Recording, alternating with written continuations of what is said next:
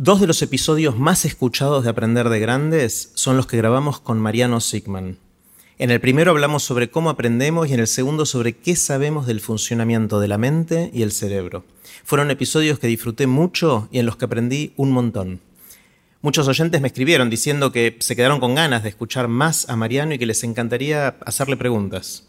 Entonces decidí hacer con Mariano un episodio especial, con un nuevo formato.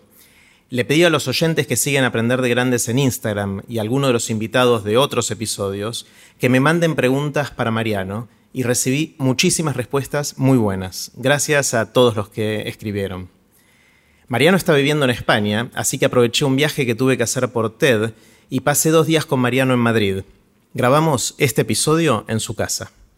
Hablamos de un montón de temas, incluyendo cuáles serán los grandes temas de la neurociencia en los próximos años, qué sabemos sobre qué pasa en el cerebro cuando entendemos algo, qué es un trauma desde el punto de vista de la neurociencia, si podemos aprender cuando ya somos grandes, sobre la virtud de no querer convencer, sobre los límites éticos y morales de la investigación en la neurociencia y si estos límites están deteniendo el avance de la ciencia, sobre cómo va a ser la primera conversación con una inteligencia artificial general, sobre si tenemos que poner límites a nuestros hijos en el uso de la tecnología, sobre qué le pasa a nuestro cerebro cuando nos exponemos a una obra de arte, sobre si las neuronas se cansan, sobre el uso de las drogas que nos potencian, sobre cómo lo que sabemos de neurociencia nos puede ayudar a mejorar la educación, sobre cómo evolucionar el rol del psicólogo con las nuevas tecnologías, sobre chistes de gallegos y el terrorismo en Europa, entre otras cosas. Antes de dejarlos con Mariano, les cuento qué es todo esto.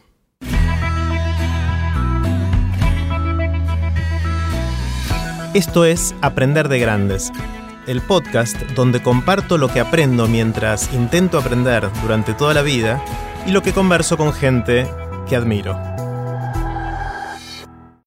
Si todavía no lo escuchan, les recomiendo también el otro podcast que hago. Se llama TED en español y ahí compartimos las mejores ideas de TED en nuestro idioma, con oradores de todo el mundo de habla hispana. Lo pueden encontrar en todos los reproductores de podcast buscando TED en español. Puse los links relevantes de la conversación con Mariano en aprenderdegrandes.com barra Mariano 2019. Ahora sí, los dejo con Mariano y las preguntas de ustedes. Hola Mariano. Hola Jerry. ¿Cómo va? Muy bien. Bueno, desde que grabamos los primeros dos episodios juntos de Aprender de Grandes, hubo un montón de preguntas de gente que se quedó con las ganas de escucharte más y le pedí a esa gente que nos mandara preguntas y hoy quiero hacerte alguna de esas preguntas, si te parece bien. Eh, y si te parece, vamos a empezar con la de nuestro amigo Diego Golombek, que mandó el siguiente video. Escuchémoslo a Diego. Hola Mariano, bueno, vos conoces perfectamente el libro Guitar Zero, o sea, los que no tienen idea de música y de grandes se ponen a estudiar música, guitarra o alguna cosa. Vos estás viviendo un poco eso, ¿no? Como que de grande quisiste hacer un cambio y volcarte a la música. ¿Qué está pasando en tu cerebro? ¿Vos sentís que hay nuevas conexiones, cosas que antes no lograbas?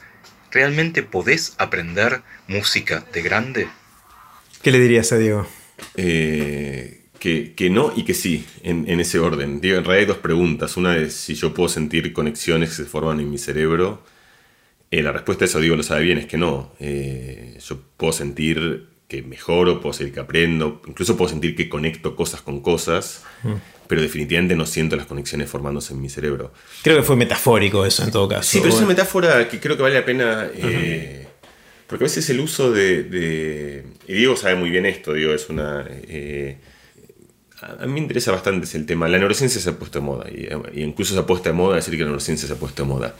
Pero mm, para mí siempre es interesante pensar cuándo uno tiene que apelar al cerebro para entender nuestra capacidad de transformarnos y cuándo no. Mm. En general solemos apelar, el cerebro es el órgano que realiza eso, pero mm, en este caso particular yo pienso que la metáfora o referirse a qué está pasando en el cerebro cuando uno cambia no necesariamente es informativo para una persona que está experimentando este proceso de cambio. Ahora, eh, Guitar Zero, eh, o Guitarra Cero sería, no se está traducido, eh, es un libro de un científico, de hecho, que eh, el libro al que refiere Diego, digo. Eh, es, un, libro de un científico que se toma un sabático. No soy yo, es un científico de un sabático largo, pero este es otro, Gary Marcus, es un científico de un sabático. Y decide ser sujeto de un, experimento, o sea, ser el sujeto de un experimento, en el cual él, que había sido un poco declarado como una especie de cero musical, eh, a, músico, ¿no? ¿no? es el típico que entra fuera la canción, que desafina, es decir, no, parece tener ninguna virtud musical, eh, se empeña en dedicarse casi y única exclusivamente a eso y va contando qué es lo que pasa. Y el final de la historia, para hacer un spoiler, es que termina grabando un disco, de hecho el libro creo que viene con el disco. Y suena razonable. Y suena bien, suena realmente bien. Entonces, eh, yo me fui con un proyecto que tiene alguna similitud, porque me fui de la Argentina hace ya dos años, eh, me tomé un sabático, y me tomé un sabático, a veces los científicos nos tomamos sabáticos que son cambios de lugares, pero no cambios de, espacio de pensamiento. Yo hice ese juego, que es un juego, Jerry, que entiendo que vos también lo hiciste en gran medida, sin cambiar geográficamente, pero te tomaste un sabático largo en tu caso también. Eh, y dentro, esta es una diferencia con, con, con lo de Gary, que es que eh, yo no, me, dediqué exclusivamente a la música, ni mucho menos, sino que fue una de las muchas actividades de, un proceso expansivo y un proceso de aprendizaje de grandes. Em, la segunda parte, eh, si uno puede aprender música de grandes, la respuesta, y esto Diego lo sabe muy bien también, por supuesto es que sí. Yo creo que la pregunta es cuánto uno puede aprender. Eh, y el cuánto es, es cuánto, cómo, a qué esfuerzo. Es decir, a veces es, eh, no estamos discutiendo una cuestión que a veces parece el caso sobre eh, categórica o filosófica, sobre si se puede o no se puede, sino sobre la factibilidad de ese proceso de aprendizaje. Entonces, ahora, ahora hondo en eso porque creo que es importante. En mi caso, me gusta la manera de preguntarlo digo porque es como que él dice, bueno, la teoría es que puedes aprender, vos te mandaste, ¿cómo te fue? Y la respuesta honesta es que me fue bastante mal. Eh, y no es falsa modestia. No es falsa modestia. Sí puede ser expectativas desmedidas y ahora voy a ir a eso. Es decir, puede, ir bastante mal es relativo a qué justamente es. Y me fue mal, creo, respecto de, las ensoñaciones que había hecho, me fue mal respecto de las proyecciones de dónde yo pensé que podría haber estado. Eh, entonces, ahí hay un, un colapso entre la teoría que te dice, dedícate a esto y el tiempo no impide que aprendas nada, sos grande, pero, pero podés cambiar, de vuelta, tu cerebro tiene la capacidad de cambiar. Em, y eso me recordó a, a, lo mejor la conoces, hay, hay un físico muy famoso que sí conoces, se llama Murray Gell-Mann, que es uno de los grandes físicos del siglo XX, premio Nobel y gran físico del siglo XX, y hay una anécdota, esta señora yo nunca sé si son ciertas, no importa, Es, es, es colorida de un gran congreso de física donde estaban los grandes físicos del momento. Y Murray y Gell-Mann una teoría y estaban expectantes esperando el resultado experimental que iba a refutar o ser consistente con esa teoría. Los, experimentos no prueban teorías, pero, pero agregan valor de confianza sobre esa teoría. Y el resultado era catastrófico para Murray y Gell-Mann. Entonces, tipo, los experimentales estaban planteando eh, los resultados que eran la, la muerte de la teoría del gran físico del momento, que además parece que era un personaje bastante extravagante y con bastante personalidad, no era fácil eh, matar en vida a, Murray. Y, cuenta la anécdota de que Murray se levanta eh, cuando el tipo termina y dice la teoría está bien, el experimento está mal.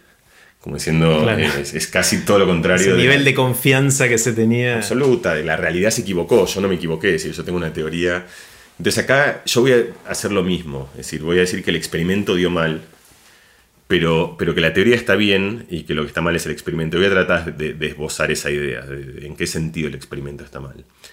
Es decir, uno puede decir, bueno, yo pasé unos años eh, haciendo música, dos años concretamente, vine hace dos años, tenía una cantidad de expectativas, siento que fue, digamos, definitivamente no fue un éxito, un fracaso quizás sea, sea eh, demasiado, para, para, Viste que los franceses usan ese eufemismo para decir que algo está bien, no es está sino va mal, no está mal. No, está no fue un éxito, digamos, como para, que es una palabra más suave que decir fue un fracaso.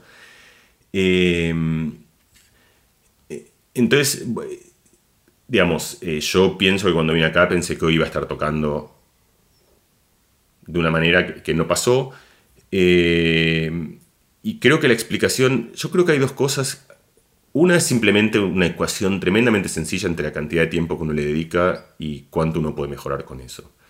Yo esto creo que lo hablamos nosotros en episodios anteriores, pero de adulto uno no solo quiere aprender, sino que quiere aprender mucho y pronto. Y así no aprenden ni los adultos ni los niños. Es decir, no hay en general casi ningún cambio significativo metabólico. Puede ser deportivo, puede ser el aprendizaje de un instrumento, puede ser el aprendizaje de un idioma. No estoy hablando de, aprender una idea, que aún igual cuesta mucho, pero que es algo que, uno puede adquirirlo después de una película y adquiriste un concepto en dos horas. Mm. Eh, no lo manejas el aprendizaje de la matemática, el aprendizaje de la lectura, el aprendizaje de andar en bicicleta, el aprendizaje a caminar cuando uno era bebé. Todas estas cosas requieren, no, basta que alguien te diga cómo se hacen. O sea, vos vas a jugar al tenis y ves un video, instructivo sobre cómo jugar al tenis y vas y lo haces mal. Lo que tienes que hacer es repetirlo una cantidad muy grande de veces hasta que lo haces suficientemente bien. ¿Cuántas veces y cuán suficientemente bien? Es una ecuación que es la ecuación de la pedagogía. Es decir, un buen profesor de tenis es alguien que maximiza que con menos veces lo logras hacer mejor. Un buen profesor de piano es alguien, y además, parte de eso es que además a veces también incluso lo haces más veces porque estás motivado a hacerlo más veces porque disfrutas en el proceso.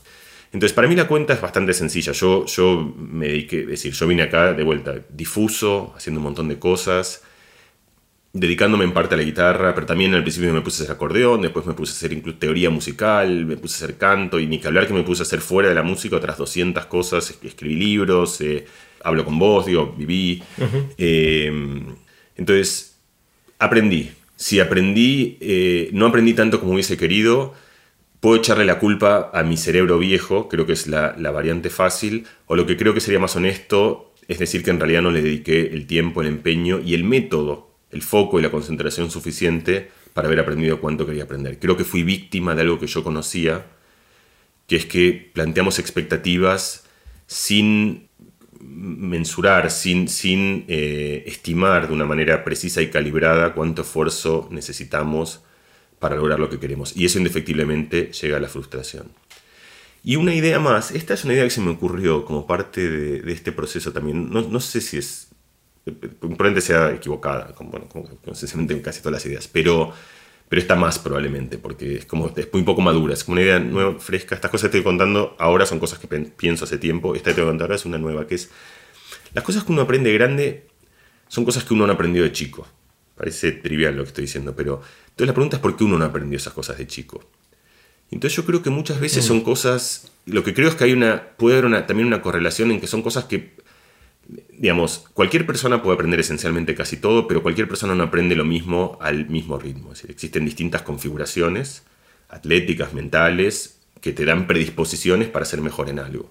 Hay gente que es muy buena para la velocidad, gente que es buena para la resistencia, gente que es buena para la matemática, gente que es buena para la lectura, gente que es mala para la lectura, gente que es buena para el lenguaje, gente que tiene un oído mucho más sensible y es buena para la música, gente que... Esas son solo predisposiciones, no significa que vos no lo puedas corregir.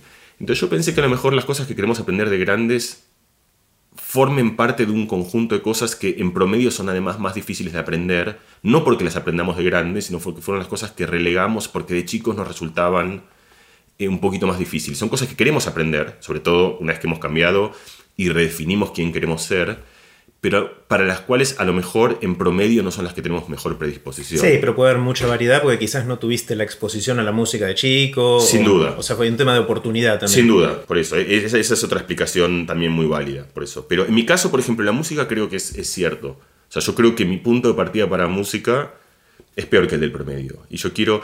Hay un... no me puedo acordar el nombre ahora, pero hay un, un... Ni siquiera me acuerdo el orden, pero creo que era, era un pintor, un gran pintor francés y el tipo, eh, muy reconocido, le iba muy bien. Le, compraron los cuadros por mucha plata o por era hace mucho tiempo. tenía una vida extraordinaria como pintor. Pero el tipo no, no, no, no, quería ser pintor, quería tocar el violín y era muy malo tocando el violín. Pésimo, o sea, parece que era un, horrible violinista. Pero el tipo quería que lo reconozcan como violinista y, de hecho se usa esa expresión, como que te diga, poner ella llamase, no sé, López, el, el, violín de López, se usa como expresión para referirse a cuando alguien insiste en querer ser o querer hacer o querer ser reconocido, querer producir algo para lo cual en realidad no es lo que uno le sale con más facilidad. Entonces hay algo así, yo creo que es interesante que las cosas que uno desea hacer no son necesariamente aquellas cosas que uno tiene más facilidad para hacer. Y sospecho, de vuelta, que en la infancia esas cosas están más alineadas, porque en la infancia algo que nos cuesta mucho, creo que un chico naturalmente tiende a abandonarlo con bastante, de manera bastante espontánea. Y dice, no me gusta. No me gusta, pero en realidad es, no me es fácil. Y a veces los padres lo obligan, o a veces al revés, los padres no le dejan hacer eso, entonces como decís vos hay un tema de oportunidad. En cambio yo sospecho, de vuelta, esta es, una, es casi una, sospecha que a mí me gustaría indagar, pero que de grande estas cosas se divorcian más, que quien querés ser está menos relacionado con lo que haces bien. Realmente te querés definir en un espacio de posibilidades mucho más grande.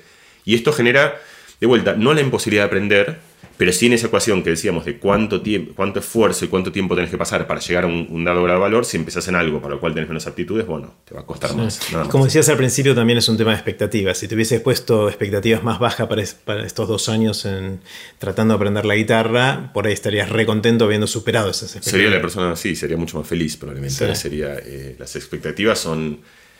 Eh, bueno, es el círculo de motivación, ¿no? Te pones, bueno, esto lo sabe todo el mundo.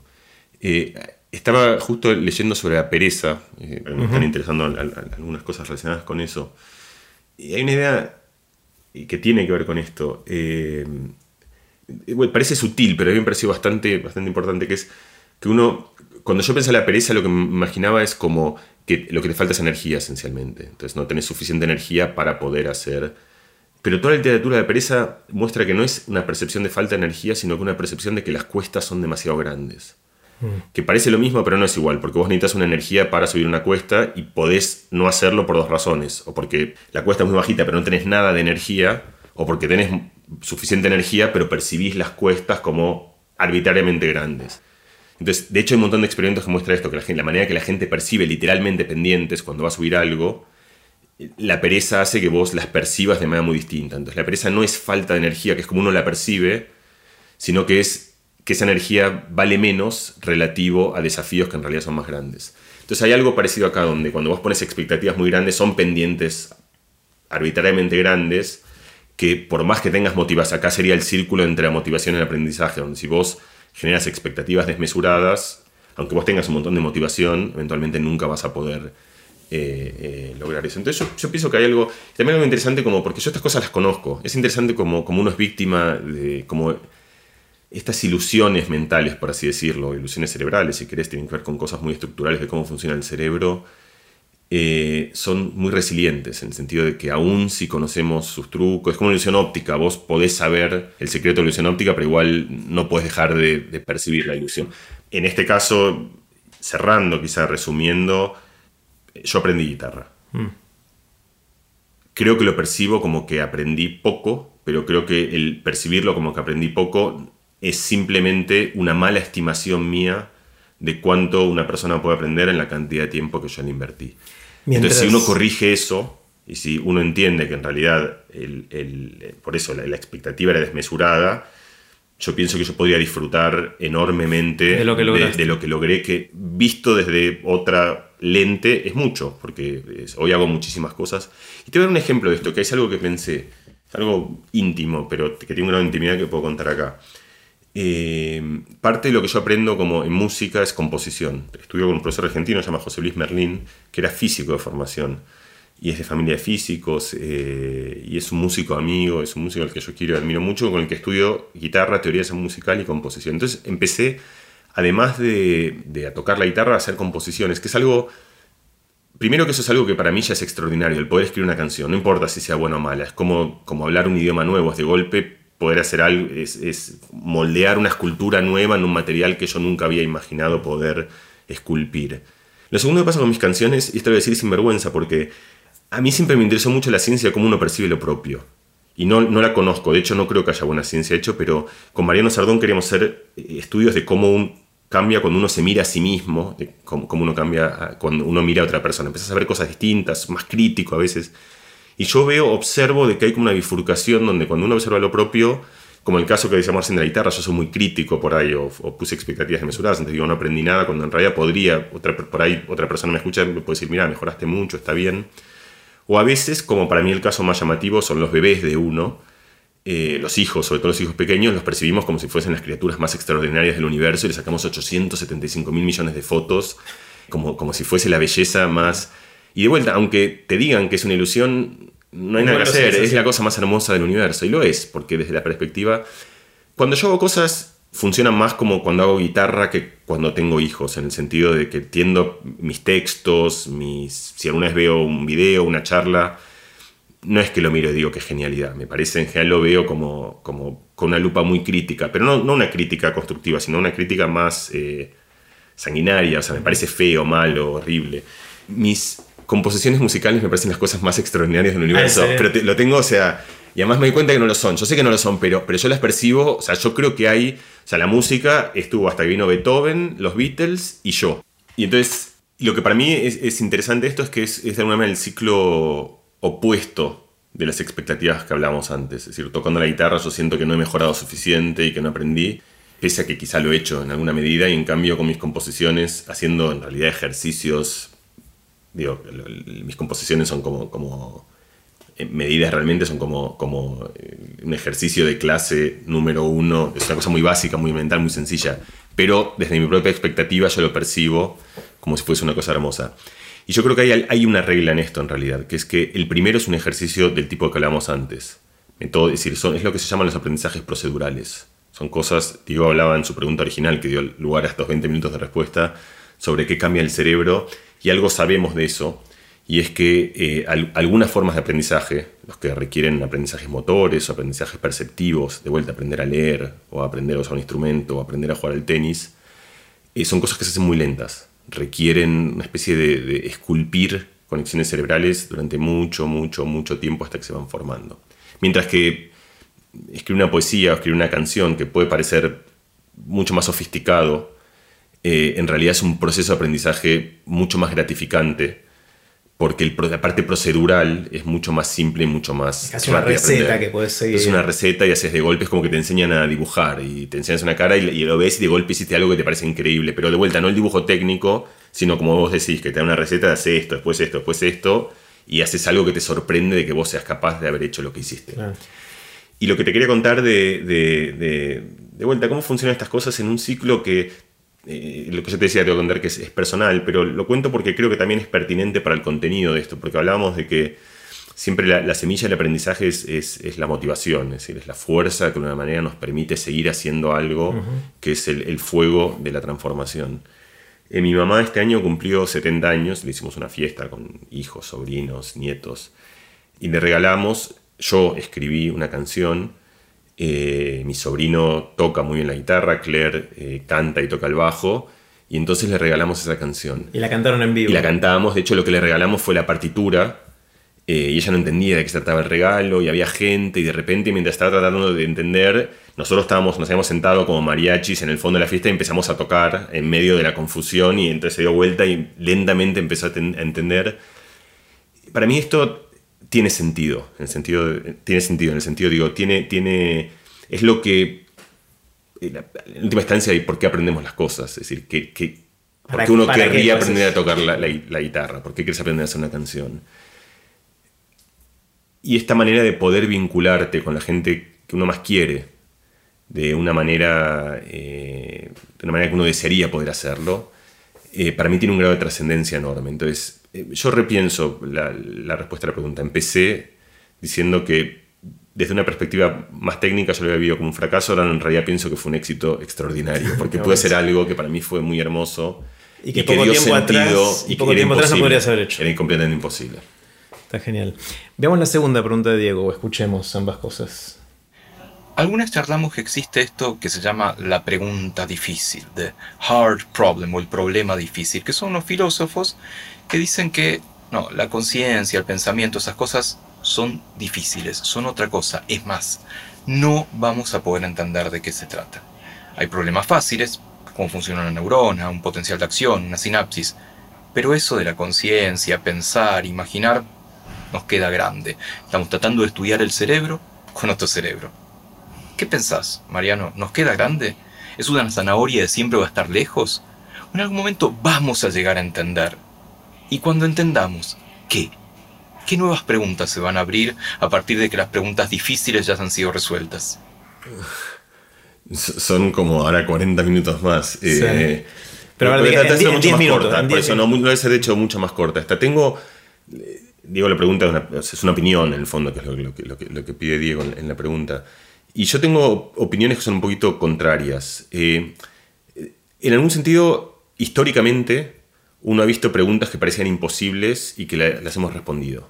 La pregunta de qué era la vida, hace, más o menos 120 años, la pregunta de qué es la vida parecía como hoy que es la conciencia y parecía imposible. Hoy tenemos, creo, una idea bastante razonable de qué es la vida, al punto de que podemos producir vida, decir, podemos eh, sintetizar vida, es decir, tanto sabemos de, de, cómo es la mecánica de la vida que podemos emularla.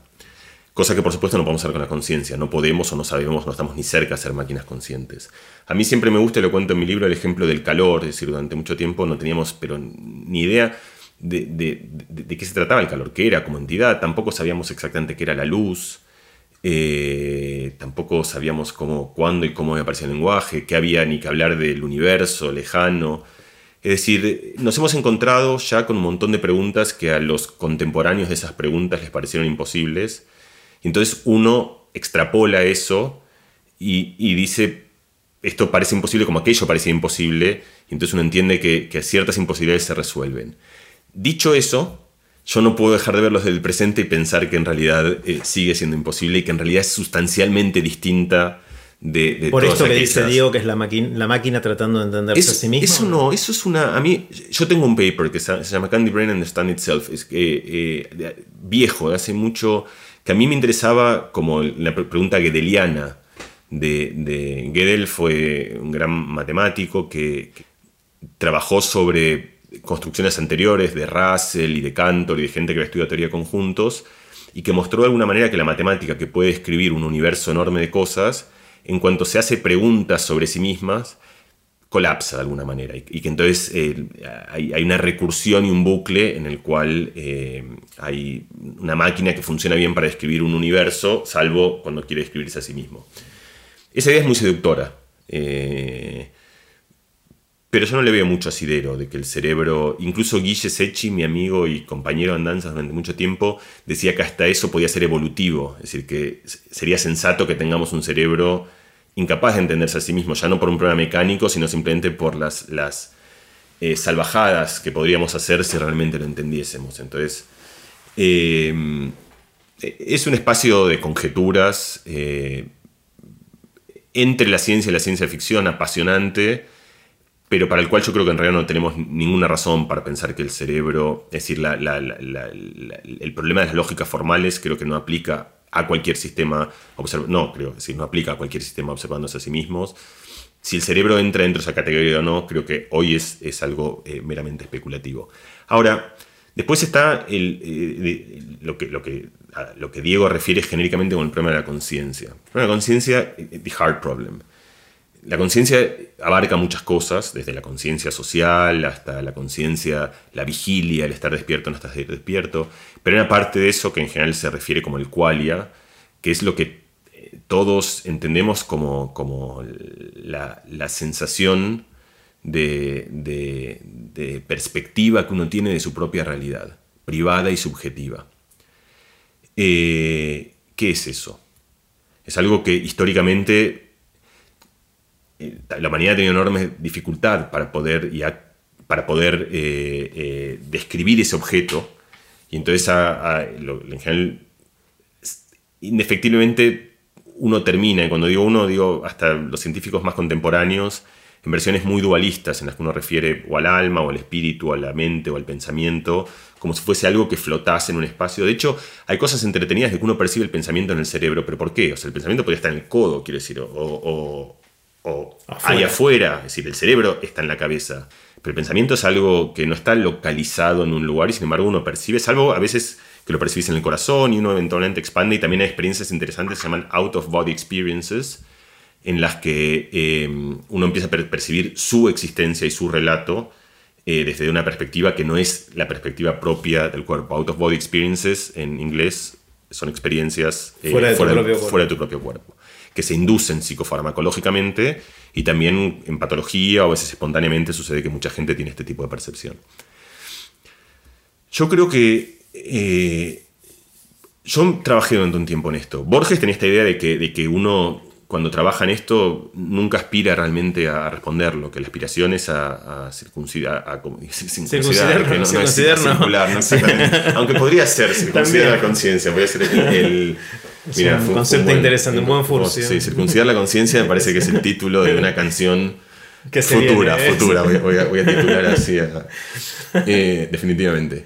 Pero eh, yo creo que tenemos una laguna filosófica, por filosófica quiero decir de entendimiento fundamental de qué tipo de sustrato eh, se trata esta, esta percepción subjetiva que tenemos. Y entonces pienso que, esto sí es algo que he pensado hace mucho tiempo, que nosotros hoy sabemos sobre la conciencia un montón de cosas que no sabíamos. Por ejemplo, tenemos drogas anestésicas que son capaces de apagar la conciencia, tenemos drogas que son capaces de encender la conciencia, tenemos drogas que son capaces de cambiar el contenido de la conciencia, podemos estimular en algún lugar del cerebro para intervenir con la conciencia, podemos en un paciente vegetativo tener una idea de si va a recuperar la conciencia o no. Es decir, hemos aprendido una enorme cantidad de cosas. Pese a eso, yo creo que la idea de, de qué se trata la conciencia como sustrato hoy sigue siendo la misma que la que teníamos hace 200 años o 300, es decir, nada, ninguna. Y yo no veo ninguna luz, ningún pequeño indicación o muestra de que eso pueda cambiar de una manera sustancial. Hmm. Eh, como uno sí lo ve en la historia de otros eh, cambios radicales o, grandes saltos en el conocimiento de la historia de la ciencia. Pero puede ser que aún no hayamos llegado a ese estadio. Eh, mi intuición es que no lo vamos a ver en nuestro tiempo de vida. Quizás me equivoqué. Y además, y lo último sobre esto es que yo creo que la. En última. además, la pregunta es una pregunta a la Turing, es, qué significa entender la conciencia. Es decir, porque ¿qué es, es, un problema general de la ciencia, qué significa entender algo. Es decir, lo que decíamos antes, eh, con la guitarra es cierto para la ciencia, es decir, de, podemos decir que de, de, fluidos hoy no sabemos nada, porque hay un montón de cosas, sin embargo, hemos avanzado. Entonces, ¿cuándo uno diría que hemos entendido el problema de la conciencia? A mí me parece que un gold standard razonable es que seamos capaces o de emularla o de por lo menos saber cómo podríamos emularla, aunque no seamos capaces técnicamente de resolverlo, pero que podemos concebir algo. Y esa es una discusión actual muy grande. Por ejemplo, hay un montón de gente que, eh, entre ellos, por ejemplo, Stanislas Dehaene, la persona con la que yo trabajé en Francia mucho tiempo, eh, eh, y, y, muchísimos otros científicos que trabajan en la conciencia, que lo que buscan son signaturas de la conciencia, es decir, cuáles son aquellas cosas... Firmas, como firmas. Sí, signatures, sí. Signatures, perdón, sí, lo, lo mal. Es decir, cuáles son aquellas cosas que ocurren cuando un sistema es consciente.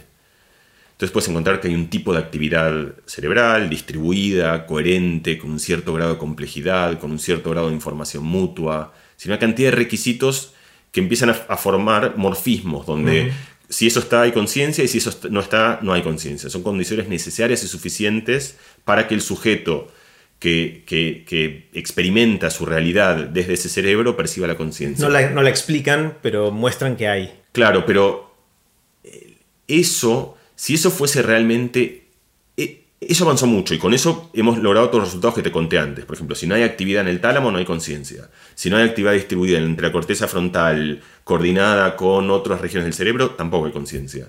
Entonces, si podemos encender eso, encendemos la conciencia, si podemos apagar eso, apagamos la conciencia. Eso funciona de una manera bastante causal. Es decir, tenemos una teoría y podemos hacer intervenciones con predicciones que responden a esa teoría.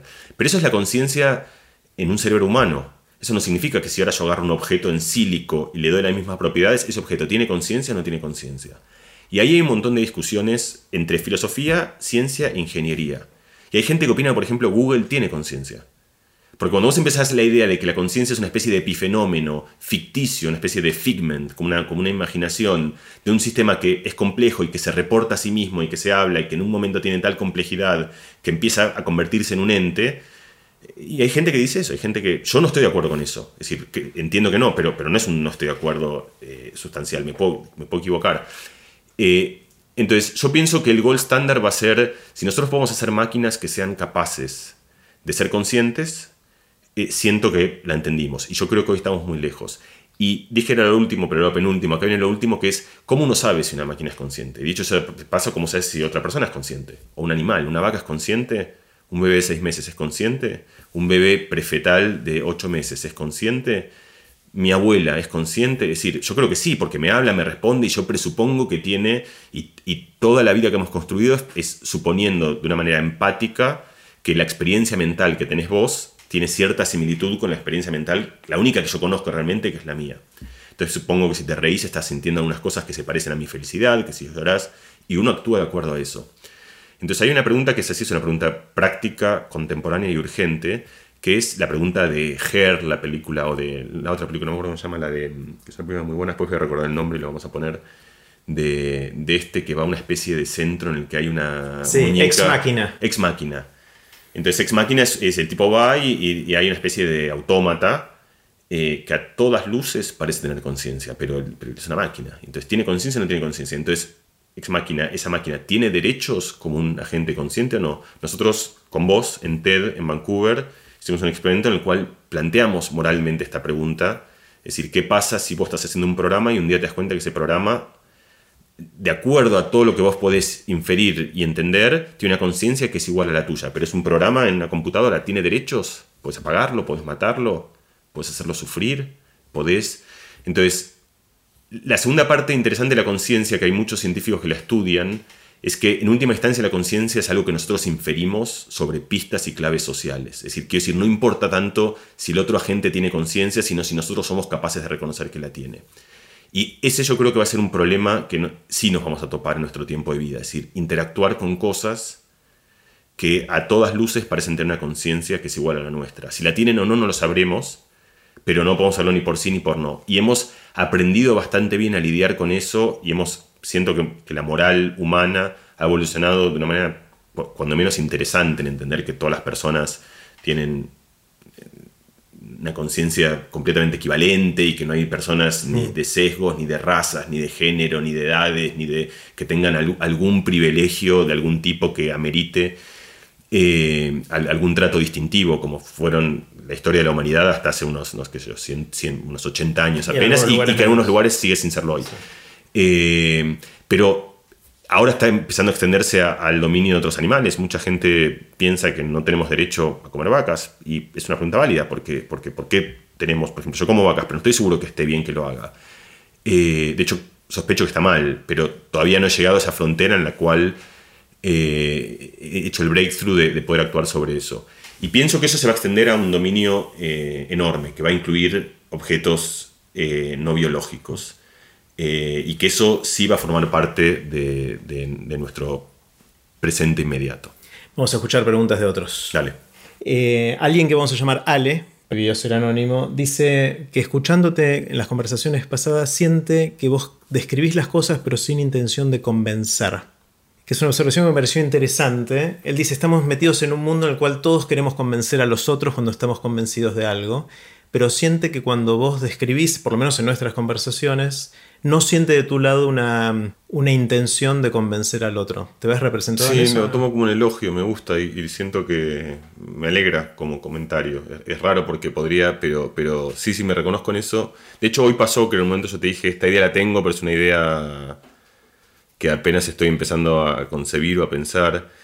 Y yo me siento muy así, de hecho, yo creo que soy una persona poco dogmática y poco categórica, me siento como profundamente abierto, lo cual de vuelta no es necesariamente ni una virtud, ni, ni a veces hay, hay, hay que tener convicciones más firmes, en general no las tengo, o sea, yo no soy una persona de convicciones firmes, entonces Claro, pero podrías tenerlas y no tratar de convencer a otros. No o sea, son como dos cosas no distintas. tengo, La vez pasada eso. hablamos de eso, de, de tratar de no tomar partido en algo hasta que no sea absolutamente necesario y cómo eso te deja, te quita sesgos de confirmación que puedas tener o te permite escuchar mejor, aprender más y quizás tener más herramientas para cuando sí tengas que tomar la decisión. Pero acá es un poquito distinto, es no tratar de influir en otros, de tratar de convencer. Son dos aspectos distintos. Pero, ¿no? pero Sí. creo que parte de, de- de- de- que yo- por eso podría ser que yo estoy convencido y que no trato de hacerlo. Creo que no es así. Creo que, que yo siento que vivo en un elogio a la duda. Y para mí eso es algo que yo lo, lo percibo, de vuelta, otra vez no, no, no soy categoría en eso, pero la manera que yo lo percibo es como que eso es profundamente científico. Y eso es algo que en estos días en particular, en discusiones donde la gente se siente muy convencida sobre un montón de temas. eh, acá en España, Cataluña o España, pues, el aborto, Brexit, eh, los problemas, eh, astrología sí o no, homeopatía sí o no, es decir, hay cosas donde yo tiendo a ser tibio, en un lugar en el cual entre colegas, amigos, en parte esa- es- el ser tibio tiene que ver con tratar de ponerme en la perspectiva del que piensa distinto y de buscar entender en situaciones donde de vuelta no, no es un relativismo absoluto, tengo opiniones, actúo de acuerdo a esas opiniones, no es que pienso que eso todo sea igual. Pero en general soy una persona poco convencida de que haya un lado que tenga una verdad eh, sustancial y otro que no. Mm. Entonces me alegra eh, escuchar que alguien eh, cuenta que eso está, está en, cómo yo cuento las cosas. yo me lo tomo como un piropo, ¿no? de vuelta, no tiene por qué serlo, pero por lo menos algo que a mí me alegra, porque, porque es, es como yo vivo el mundo, creo. Pregunta de nuestro amigo Sebastián Campanario, que dice lo siguiente. Hola Mariano, hola Jerry, un gusto estar en este proyecto. Soy Seba Campanario y me gustaría preguntarle a Mariano ¿Por dónde cree que va a venir la próxima gran revolución en materia de neurociencias? ¿Qué, tecnología la va a apalancar? La sensación que, yo tengo como, como, digamos, como simple lector de temas de divulgación es que hubo un boom hace unos años de temas de neurociencias y luego, bueno, hubo como una especie de meseta, por lo menos a nivel de, de relato, de storytelling, de aparición de libros sobre este tema. Em, me interesa saber, bueno, por dónde cree Mariano que está viniendo la, próxima gran, gran disrupción, gran revolución eh, en el tema que él estudia. Muchas gracias. Eh, gracias, depende de revolución en qué. En la, neurociencia hubo una, primera revolución metodológica que fue la capacidad de observar el cerebro de manera no invasiva. Técnicas como resonancia magnética, electroencefalografía que te permiten entrar dentro del cerebro de otra persona eh, sin hacer daño. Y en tiempo real. en tiempo real. Eh, a baja resolución por ahora. Entonces, eso es como una especie de radiografía donde vos podés ver los huesos y saber si están rotos o no. Ahora podés hacer lo mismo, pero no solo con la estructura cerebral, sino con eh, el, cerebro sonando. Puedes ver la orquesta cerebral, eh, inferir cosas a partir de eso. Eso fue una gran revolución, porque nos permitió hacer todo un ejercicio de, lectura de la mente, es decir, tratar de ver cómo yo puedo descifrar lo que la otra persona está pensando a partir de mm. su patrón de actividad cerebral. Y eso se convirtió en una industria científica y en una industria médica que cambió, para mí fue un cambio sustancial, o sea, tenemos un antes y un después de eso, como, como teníamos un antes y un después del telescopio. La gente podía discutir dónde estábamos respecto al universo, pero en un momento empezamos a ver las lunas de Júpiter y las cosas cambiaron. Eh, pero esto ya tiene 20 años. Esto tiene 20 años, por eso esa tecnología en un momento prometió, eh, o no, prometió no, por supuesto no prometió la tecnología, pero hubo una, un, esfuerzo creo de marketing desde gente de la ciencia hasta gente en, desarrollos de, empresas de tecnología sobre la idea de poder utilizar esa tecnología para hacer the ultimate iPhone. Es decir, la idea del iPhone tiene una ergonomía increíble en la cual vos podés eh, abrir algo con un gesto muy natural, pasar de una foto a la otra. Pero, ¿qué tal si vos tenés una máquina que realmente directamente lee tus intenciones? O sea, vos, incluso intenciones que vos ni siquiera podés ver. Entonces vos estás viendo la tele y querés cambiar de canal y el canal se cambia. Y vos querés decirle algo a una persona y se lo dice porque se lo fluye. Entonces, eso era una especie de escenario de ficción y no ficción, estaba en el borde que era tipo la matriz, donde de alguna manera toda la actividad mental fluye y empieza a fluir de un cerebro a otro, de un cerebro a, máquinas, de máquinas a cerebros. Eh, eso hubo un montón de tecnología de laboratorio y esa tecnología de laboratorio con cosas muy impresionantes, donde vos podés ponerle a, un animal eh, sensaciones que no tiene, que sense cosas magnéticas, le podés implantar memorias, le podés borrar memorias, eh, podés hacer que mueva un cursor o que mueva un, un aparato desde, directamente desde el pensamiento. Entonces, eso yo creo que era una gran revolución que hasta ahora eh, ha sido un pequeño fracaso. Esa, el, que esa revolución se convierta en, en, tecnología, y en tecnología de uso cotidiano. Y yo creo que probablemente va a ser un fracaso sostenido, porque, porque pienso que, por, por lo menos la tecnología que tenemos ahora, la resolución que tiene es demasiado pobre para poder resolver este tipo de problemas. Y no veo que pueda haber un breakthrough sustancial en esa resolución. En eso. Y entonces eso me lleva a una idea interesante que es, pero muchas veces la, puede ser que al final, digamos, la manera más sensata de leer el cerebro sea leyendo lo que el cerebro produce, que es comportamiento. Es palabras, es lágrimas, es pequeñas fluctuaciones de la piel. Eh, calóricas, como, como Kang Lee en, en TED nos contó que vos podés saber si una persona está mintiendo. No, no hace falta meterte dentro del cerebro. Vos podés ver cómo cambia la dilatación de las venas y las arterias en, el, en, los cachetes, que es como ponerse rojo, pero con una sensibilidad enorme. Entonces, para responder a la pregunta de Seba, yo creo que vamos a la, manera de interactuar con, en, altísima resolución con el cerebro para poder leer intenciones, no va a ser metiéndose dentro del cerebro, sino siendo muy precisos en entender las consecuencias de la actividad cerebral en comportamientos explícitos, palabras que hablamos, o comportamientos muy sutiles, pequeñas variaciones cardíacas, pequeñas variaciones arteriales, que es una manera de leer el cerebro, pero a través de su caja de resonancia. que es el lenguaje corporal. y es el, lenguaje corporal. O sea, es ser muy preciso en el. Intuitivamente leemos el lenguaje corporal cuando conversamos, pero esto sería máquinas que leen nuestro lenguaje corporal. Y, al hacer eso están leyendo el cerebro, porque el, el que regula el lenguaje corporal es en última instancia una expresión de nuestras dudas, de nuestros temores, de nuestros anhelos, de nuestros deseos, que son cosas que hubiésemos querido leer eventualmente en el cerebro. Entonces yo creo que The Mind Reading Project, o sea, el tratar de leer la mente, de leer la mente para lo que quieras, eh, va a funcionar estudiando el periférico esencial del cerebro, que es el cuerpo. Hay una pregunta de Meli Furman relacionada con esta y dice así. Me gustaría preguntarle a Mariano qué sabemos sobre qué nos sucede a nivel cerebral, neuronal, cuando comprendemos algo, cuando hacemos clic, cuando algo nos cierra. ¿Cuánto se sabe de eso? Que yo sepa nada. La respuesta corta es que yo sepa nada. Y creo que hay una razón para... Hay, hay como papers sobre The Eureka Moment o... Eh, es decir, puede ser que lo haya, yo no lo conozco. O sea, la respuesta yo no lo sé. Sí tengo una idea de por qué es tan difícil eso, que es que justamente por definición esos momentos son muy escasos. Entonces la esencia de toda esta ciencia es que vos tenés que poder inducir y repetir un montón de situaciones. Mm. vos puedes saber qué pasa con el cerebro cuando lees porque puedes leer durante cuatro horas seguidas y ver qué pasa en distintas fases de la lectura. En cambio, estos momentos tan extraordinarios, por definición, son muy difíciles de medir y ergo, en consecuencia, creo que lamentablemente sabemos muy poco. Eh, hay otra pregunta de Meli que dice así.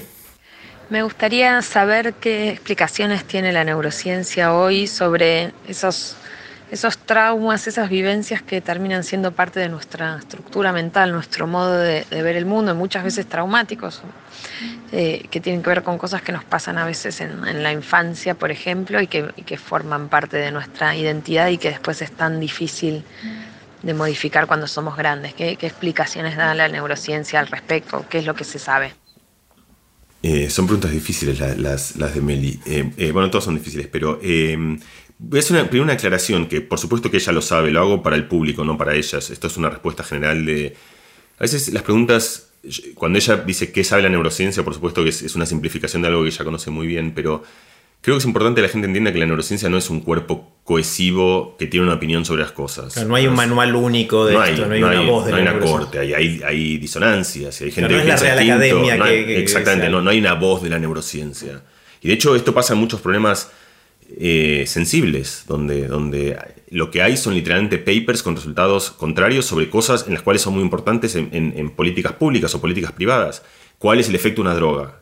¿Cuál es el efecto de, no sé, usar iPads en los chiquitos? Es decir, vos lees papers y tenés un paper que te dice algo, un paper que te dice otra cosa. ¿Qué opina la neurociencia? La neurociencia no tiene una opinión sobre eso.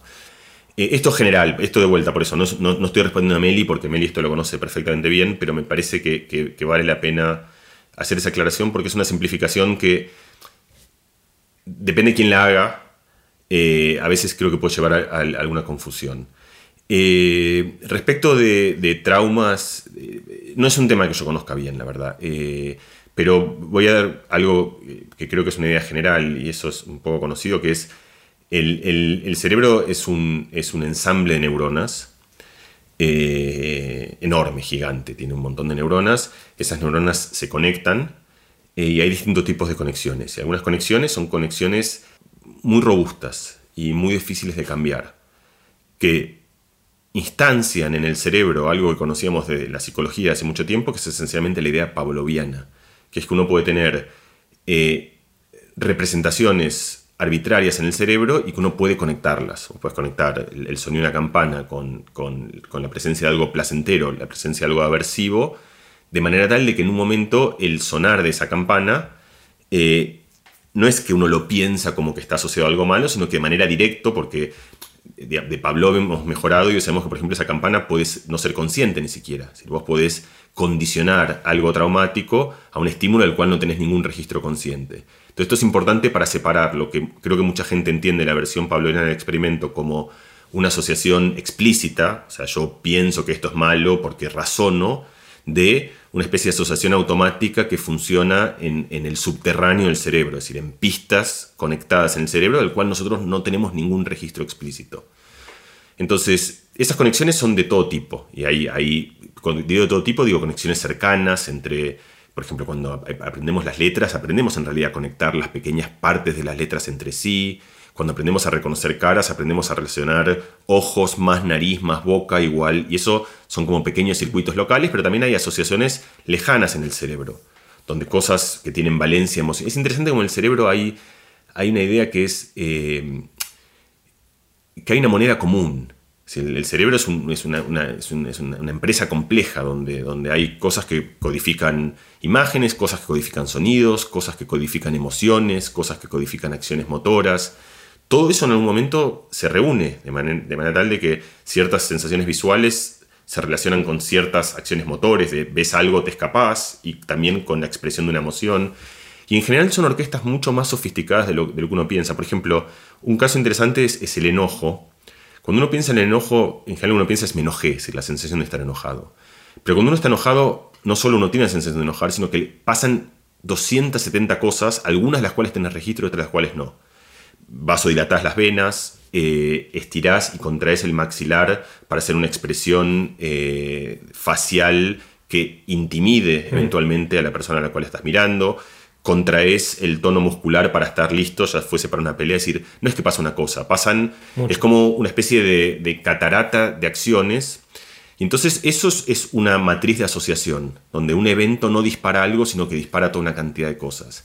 Y eso es lo que la gente de en, memoria y en otras disciplinas esencialmente llama como episodios, que son como son eh, eh, paquetes de acciones que forman, que suenan al unísono. Cuando suena una, suenan todas las demás.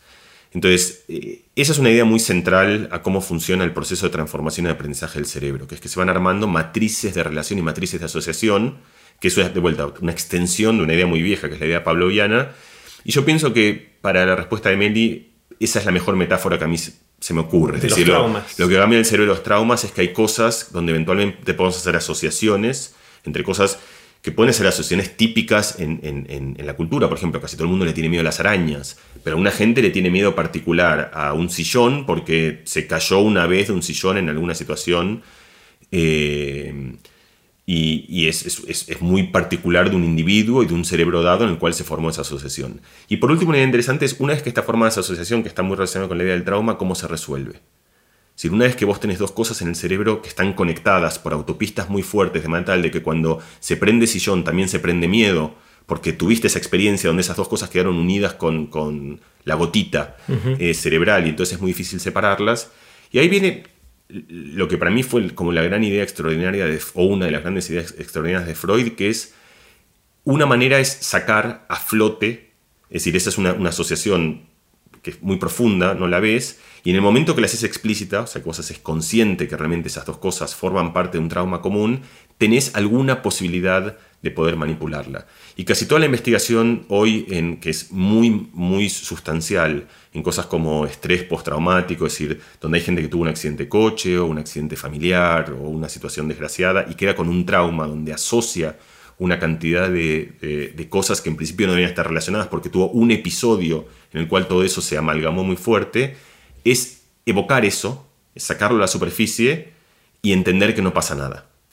De vuelta, cuando digo eso no es... ¿Y eso resuelve esa conexión? ¿La desconecta? No una vez, por eso, es como hablábamos al principio de la guitarra. Si yo te puedo explicar eso, no sirve para nada. Vos no puedes borrar voluntariamente decir, no, no tiene nada que ver, sabes que corto esa conexión. Pero lo que puedes es experimentar muchísimas veces una parte de esa trama sin la otra, y al hacer eso una cantidad sustancial de veces, no una, no dos, no tres, no cuatro, no cinco, siendo, no es algo que se aprende fácil, podés empezar a recortar y a podar esa conexión que es una que puede darte un trauma y por lo tanto darte un sufrimiento del cual podés querer eh, eh, liberarte. Vamos con otra pregunta. Esta es de Miguel Espende, dice así. Me gustaría preguntarle a Mariano cómo cree él que afectan los límites que nos ponemos como sociedad, morales y éticos, a las investigaciones que se podrían hacer con humanos en la ciencia, que por ejemplo se hacen con animales, con ratas, típicamente, pero en qué podría afectar, si es algo importante o si no importa tanto, en el sentido de que tal vez se pudiera hacer alguna investigación que haga un cambio radical, quebrando algún límite de la ética o de la moral. Me imagino al típico loquito en un laboratorio eh, que no le importa nada y abre un cerebro y lo estudia y tiene conocimiento y hace un gran descubrimiento que nos hace avanzar 100 años. O tal vez la pregunta sería, ¿cuántos años nos atrasa la moral y la ética? No poder hacer un estudio profundo sobre nosotros mismos por cuestiones lógicas, ¿no? que, las cuales coincido, pero bueno, a ver si esto le parece a Mariano relevante o si es algo que realmente no es tanto como, como suponemos, que no avanzaríamos tanto. Eh, sin duda, eh, conoceríamos mucho más si pudiésemos hacer todos los experimentos que quisiésemos hacer sin ninguna consideración sobre los sujetos en los cuales hacemos esos experimentos. Y sin duda, como pregunta Miguel, eh, por suerte, es el caso. Eh, la historia de la humanidad, en particular recientemente la del nazismo, está llena de, atrocidades eh, magnas que se han hecho, donde, donde se hacían experimentos, bueno, entre todas las atrocidades que se hacían, una de ellas era justamente hacer experimentos de una grave atrocidad inconcebible. Y es interesante, yo no conozco esa literatura, pero mi intuición es que eso justamente no es que no cambió tanto, no es que tuvieron tanta ventaja. Está bien la pregunta de, como ejercicio mental de cuánto más rápido avanzaría 10%, 5%. Pongamos, imaginemos que pudiésemos hacer todos los experimentos que queramos sin ninguna consideración moral. Porque supongamos, por ejemplo, una manera de pensarlo es pongamos que podríamos emular una criatura que es igual a un ser humano en todo sentido, pero que no tiene conciencia, es decir, es un, es, un, es un autómata. Y por lo tanto, podríamos, pongamos, es un juego mental que podemos hacer y que hoy tuviésemos un modelo de humanos.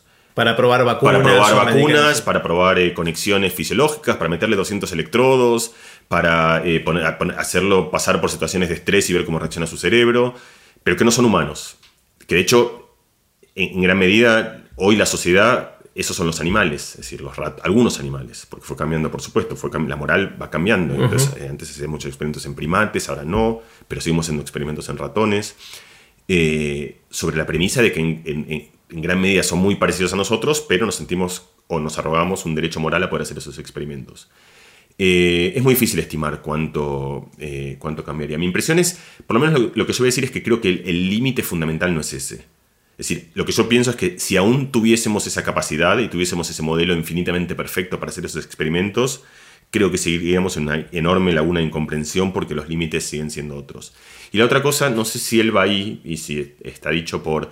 Es que por su, digamos, implícitamente o tácitamente está esta idea. Cuando uno piensa esto, uno puede pensarlo en dos lugares. Como siempre, la moral es compleja y tiene, tiene muchas caras. Entonces, una manera es por, siempre uno piensa en los experimentos de los nazis y dice, bueno, menos mal que tenemos un montón de pluritos morales, y es cierto. Pero otra idea hoy, vista desde el otro lado, es que tenemos algunas consideraciones morales que parecen no ser necesarias. Por ejemplo, algo donde yo creo que la, ciencia ha sido eh, podría ser mucho más efectiva y debería ser mucho más efectiva es la investigación en eh, psicofarmacología, en el uso de drogas. Por ejemplo, nosotros conocemos hoy muy poco sobre el efecto que el cannabis hace en el cerebro, cosa que yo creo que sería muy sano y muy bueno que conociésemos muchísimo más. Y una enorme razón, ahí sí, por la cual no conocemos ese problema, es porque existen enormes eh, fronteras regulatorias que son también consideraciones morales sobre experimentos que se pueden o no se pueden hacer, eh, que han imposibilitado el que hoy tengamos una opinión informada y racional para poder tomar estas políticas públicas y privadas de una manera más informada. Entonces, digo esto para, porque me parece que de vuelta eh, eh, las consideraciones morales son importantes, pero también es importante pensar sobre cuáles son las consideraciones morales importantes. Y eso es una discusión societaria, es decir, son, somos sociedades que tenemos que ir reflexionando, cambiando eh, ir moviendo los bordes de aquello que nos parece bien y aquello que nos parece mal. Hay otra pregunta de, Miguel eh, que dice así. Hace poco, en una de las últimas charlas con Melina, eh, Melina Furman hablando de educación y cómo educar a, los chicos, a, esas mentes curiosas, eh, hablaban de este límite que hay que poner o no a los chicos con el uso de la tecnología. Me gustaría saber, Mariano, qué opina al respecto. En la última charla escuchaba esto de que los videojuegos tienen cosas que pueden ayudar al cerebro a pensar, a, concentrar, etcétera. Y me gustaría ver, Mariano, qué opina con respecto a esto, si hay que ponerles un tiempo a los chicos, si hay que limitar el, tipo de juego que utilizan, etcétera. Sí, es un problema que a mí me interesa mucho en el que he pensado un montón y en el que eh, son esos dominios en los cuales yo creo que la sociedad querría que la, ciencia les dé una respuesta eh, compacta, corta, sí o no, es bueno o es malo. Y no es así. Es decir, el azúcar es bueno, pero en, en, una dosis muy alta te mata. Y si sos diabético, en dosis baja también te mata. Eh, la sal eh, es buena, pero en grandes cantidades eh, genera problemas en, las arterias y tenemos que bajarla. Y de vuelta, si una persona es alérgica, también la hace mal. si uno mira la literatura, encuentra, este, encuentra este, este, este, montón de papers que muestran que jugar videojuegos y distintos tipos de videojuegos mejora la atención, mejora la memoria, mejora la percepción, mejora un montón de facultades que luego son útiles para el desarrollo cognitivo y esto no es una gran sorpresa porque uno está ejercitando a responder rápido, a percibir, a actuar, a decidir, a filtrar, a controlar, un montón de cosas que seguramente son útiles. Hay una, una máxima de Paracelso, eh, vieja y a la cual yo vuelvo todo el tiempo, que es eh, lo que distingue, decir, lo que hace de algún veneno es la dosis, esencialmente. Y yo creo que acá hay algo parecido. Lo que pasa es que es difícil decir cuál es la dosis adecuada, porque eh, hay una enorme variabilidad en cómo los chicos responden a estas cosas. Y yo creo que eso forma parte de todo un conjunto de cosas en las cuales yo diría que hoy la ciencia, entre comillas, está en falta. Es decir, tenemos una mala idea de, cuál es la nutrición adecuada. Es, decir, es algo que debería ser muy fácil. O sea, hace muchísima gente estudiando hace mucho tiempo algo que no, parece tan difícil, que es cuál es la mejor manera de alimentarse. Hay 700 teorías. porque yo creo, creo que parte del problema es que es un dominio en el cual hay una variabilidad enorme y que es una respuesta que tiene tantas proyecciones. Depende de cada persona. Depende de cada persona enormemente, enormemente. Entonces, la esencia de la ciencia es que funciona sobre un, es que vos puedes extraer una cantidad de regularidades y a medida que avanzás, por supuesto, la física tiene una cantidad de regularidades infinitas y fuimos descubriendo que también cosas muy complejas como sociedades, sociedades de animales, sociedades humanas, la psicología, también tienen un montón de regularidades. Pero en algún lugar esas regularidades tienen una diversidad tan grande que es muy difícil hacer ciencia a la manera a la cual la conocemos, que es resolver una, con, una frase compacta sobre cuál es el mejor procedimiento para algo. Mm. Si la, manera de nutrición, en realidad la solución a eso para mí va a ser una enciclopedia de 700 páginas que va a decir, mira, si vos tenés estos 17 genes y vivís en este lugar y haces esta... Y eh, es una especie de big, de gran data en el cual puede ser que en algún momento, porque tenemos un montón de datos para nutrición, somos un montón de personas comiendo, un montón de personas observando, y sin embargo nos cuesta sacar conclusiones que vayan mucho más allá de conclusiones personales o de grupos pequeños. Entonces hay un montón de cosas que entran en este dominio. Juegos entran en este dominio, en cierta medida el consumo de drogas livianas, digamos, drogas, marihuana diría, por decir un ejemplo, porque drogas es un término muy vasto y hay que hacerlo con mucho más cuidado. Es decir, la marihuana tiene efectos muy distintos en la gente. Entonces, hacer una, política pública sobre la marihuana es difícil porque tiene consecuencias muy distintas en distinta gente. El alcohol, si, vos tenés una genética para la metabolización del alcohol como un japonés, no, no respondes distinto que si sos escandinavo o, si tenés otra genética o si tenés otra historia o si tenés 270.000 dimensiones distintas de cómo puedes metabolizar el alcohol. Entonces, los juegos, eh, todas las cosas que decía Miguel, las intuiciones son correctas, tienen su lado bueno, tienen su lado malo. Yo creo que cada padre en algún lugar busca un equilibrio entre eso y trata de hacer su propia fórmula. Y es un lugar donde yo creo que es difícil que la ciencia dé eh, recetas muy compactas. Una cosa que yo sí quiero decir, porque también me parece importante sobre los juegos, es que yo creo que subestimamos el grado de adictividad que tienen. De adictividad. Es decir, en un montón de dominios de, de, la cultura humana, lo que hemos ido haciendo es destilar aquello que es efectivo. Es decir, la nutrición pasó con el azúcar o con las sales o con las grasas saturadas y hoy podemos, la industria puede producir productos que van directamente a aquello, ¿cómo se dice? Que we crave for, por lo que... que, nos, que nos da antojo, que nos... Pero más que eso, por, lo, que, nos encanta, que, por lo que mataríamos, por lo, que, por lo que amamos, por lo que vamos, por lo que motivamos, por lo que que son las cosas que tienen una adicción enorme y que gente como Marcelo Rubinstein ha mostrado muy bien que el momento que vos entras en ese ciclo en el cual todas las adicciones van por la misma moneda en el cerebro o utilizan el mismo sistema que es el sistema de la dopamina.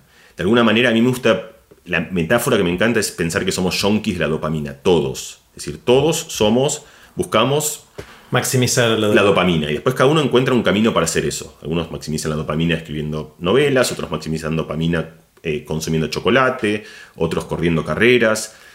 Hay ciertas cosas que son muy comunes. El azúcar produce dopamina, la cocaína produce dopamina, series adictivas de Netflix producen cocaína. Un like, o dopamina? Perdón, eh, perdón, gracias, Si no, de repente tenemos una industria nueva acá que. No, no, por eso no, no, Pero bueno, producen algo que es análogo a eso. en distintas. No es igual, pero, pero un abrazo produce eso, un like en Facebook produce eso, el sexo produce eso, el porno produce eso. Y entonces distintas industrias han ido destilando aquello que es más efectivo para el sistema de recompensa. Es decir, en vez de que vos te comas algo muy grande que tiene un poquito de aquello que realmente produce mucha dopamina, le saco todo eso y te doy azúcares, grasas saturadas, te doy eh, porno, es un ejemplo en el cual vas, le extraes a una película que tenía un montón de cosas y le pones solo aquello que es tremendamente efectivo para disparar un sistema muy primitivo, muy ancestral, al cual lo, expones a una dosis atípica. Y entonces responde, que es lo que pasa con todas las drogas, es decir, la cocaína no hace algo distinto en el cerebro, lo que hace es algo a una magnitud completamente distinto y eso cambia todo, cambia toda la adictividad. Entonces, e, en particular con los juegos, yo pienso que los juegos han encontrado ese nicho tan efectivo en el cual eh, eh, produce un círculo de liberación de dopamina que yo creo que para un chico es tremendamente difícil de regular, porque es tan adictivo.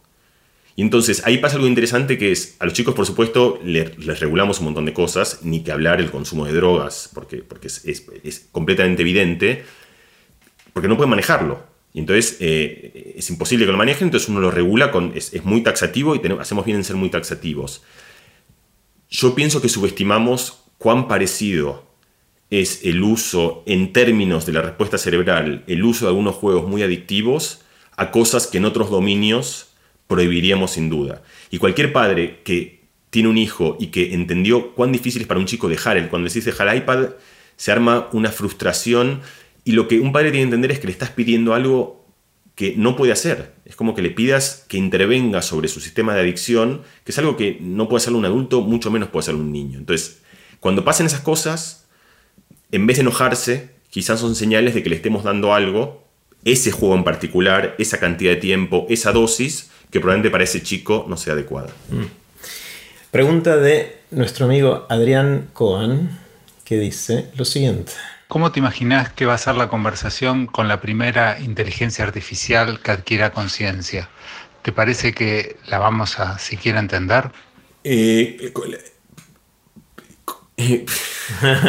hice, hice, 250 interjecciones, lo cual muestra quizá lo difícil que es la pregunta. Eh, con, la, primera inteligencia artificial ya pasó. O sea, hoy hablamos con inteligencias artificiales todo el tiempo. Pero específicas, no generales. Sí, pero, pero, suficientemente. Es decir, eh, yo me acuerdo, eh, Facu Carrillo, un, estudiante de doctorado nuestro, cuando ya hace años, y él, él es, un programador excelso, eh, finísimo y conoce, quiere decir, estoy hablando de alguien que conoce todos los secretos y todas las, trampas y todos los trucos y todos los...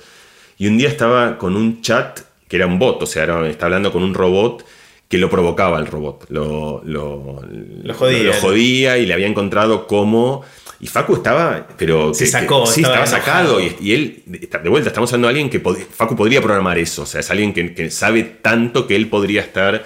Me acuerdo, me, dejó muy impresionada esa anécdota. Entonces, eh, yo pienso que con una buena inteligencia artificial, por definición, reaccionaríamos igual que si estamos frente a una persona.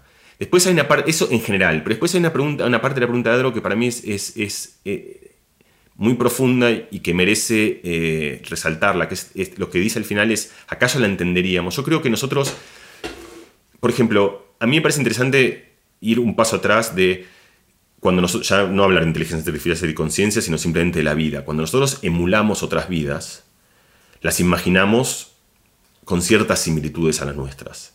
Es decir, les ponemos patas, les ponemos brazos, se mueven. Eh, no tienen por qué ser así. Es decir, podrían ser bacterias, podrían ser amorfas.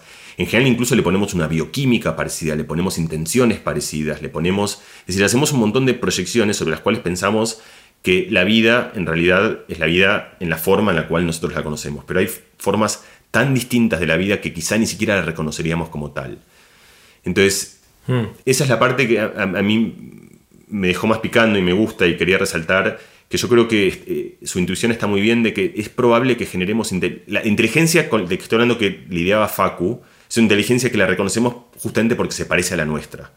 Y no emulamos una inteligencia, una conciencia, sino una inteligencia humana. Entonces, cuando eso pasa, creo que vamos a, va a ser tan efectiva que no va a ser distinto interactuar con un humano.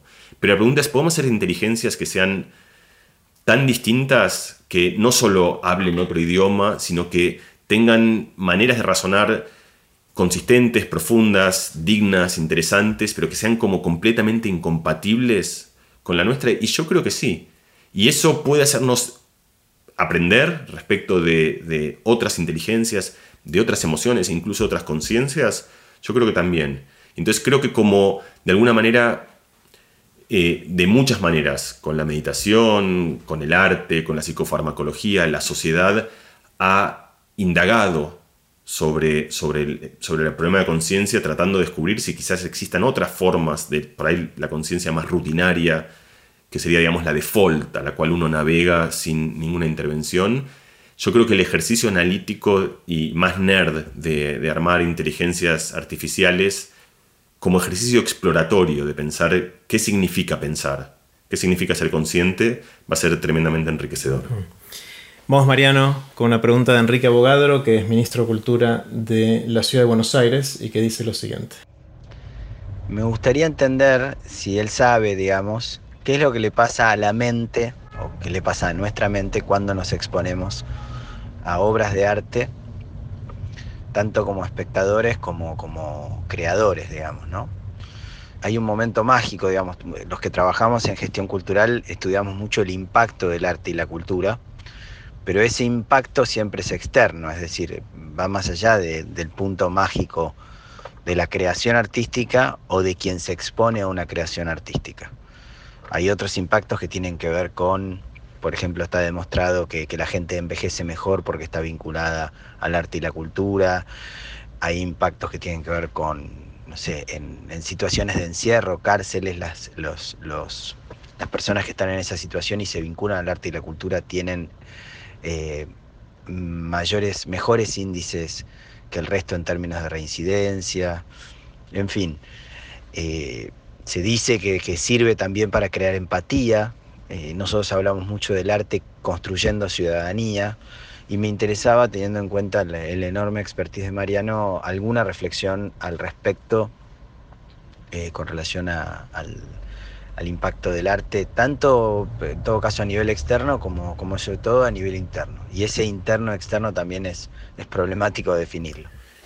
Em, es una pregunta que a mí me interesa muchísimo y creo que hace mucho tiempo que vengo pensando y buscando sobre todo, y la cual lamentablemente creo que no, no, hay... Em, no creo que tengamos respuestas que sean que iluminen mucho más de lo que uno ha descubierto, como ya estaba esbozado en estas preguntas. Es decir, uno puede acercarse al impacto que el arte puede tener en, una persona desde una perspectiva más sociológica, eh, demográfica, estudiar cómo, cómo impactan grupos, de una perspectiva más psicológica, tratando de ver cómo una persona reacciona a eso, de una perspectiva más fisiológica, tratando de ver qué, cómo cambia la producción de hormonas o qué regiones cerebrales activan.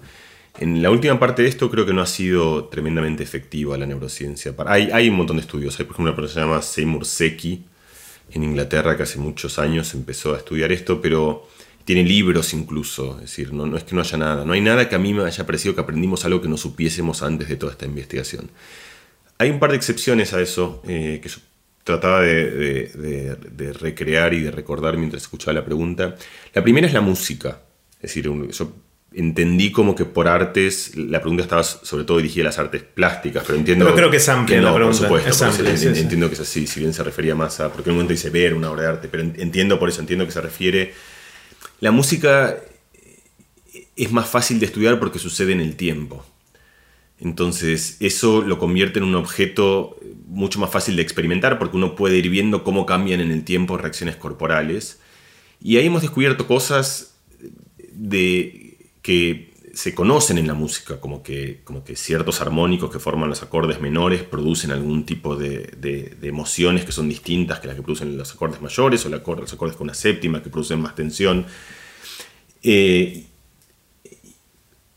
eso no ha cambiado la musicología, es decir, no es que hemos entendido cosas sustanciales de la música, pero creo que le da un lugar donde entendemos que está embebida en una estructura biológica entendemos por qué pasa eso, entendemos que tiene cierto grado de universalidad además, es decir, que de alguna manera la corteza auditiva eh, responde de manera tal de que tiene ciertas sensibilidades que explican por qué algunas músicas, si bien por supuesto hay un montón de diversidad en, la música, hay ciertas regularidades otra vez, y esas regularidades podemos entenderlas de ciertas susceptibilidades que tiene que, susceptibilidades que, tiene que ver. Perdón. Susceptibilidades. Es una palabra que tiene demasiadas sílabas. Pelletti decía que si algo tenía más que cuatro sílabas, entonces no había que comerlo. Decía cuando vos te fijás en, lo que. Tiene en este caso no hay que decirlo. No sé si tiene dexto, fentometamina, no lo comas. O sea, eso. Y acá por eso yo creo que deberíamos abolir las palabras con más de. en fin, susceptibilidad. Lo he dicho. Eh, Además ya no me acordé de, qué estamos hablando. El cerebro, el cerebro. ponemos una palabra eh, que la corteza auditiva tiene humana, incluso la corteza auditiva de los primates. Es decir, esto no solo es para humanos, sino que existen ciertas vulnerabilidades musicales, por así decirlo, que son propias de los primates, incluso de otros mamíferos, ni siquiera ya de, lo universal de la cultura humana. Entonces eso es, es un lugar, la música sería todo un capítulo hay un instituto que se llama BRAMS, que es Brain Research ah, for Auditory and Music, donde está Robert Satorre, que es un argentino, eh, que es uno de los investigadores más... Estoy un poco eh, nombrando un poco lo que hay, porque es cierto que yo no creo que pueda yo resumir, me siento un poco eh, frustrado de no poder dar las, mejores noticias, entonces refiero, que es lo que uno hace cuando uno no... a quien creo que es la, la persona que uno conoce que tiene las soluciones más cercanas.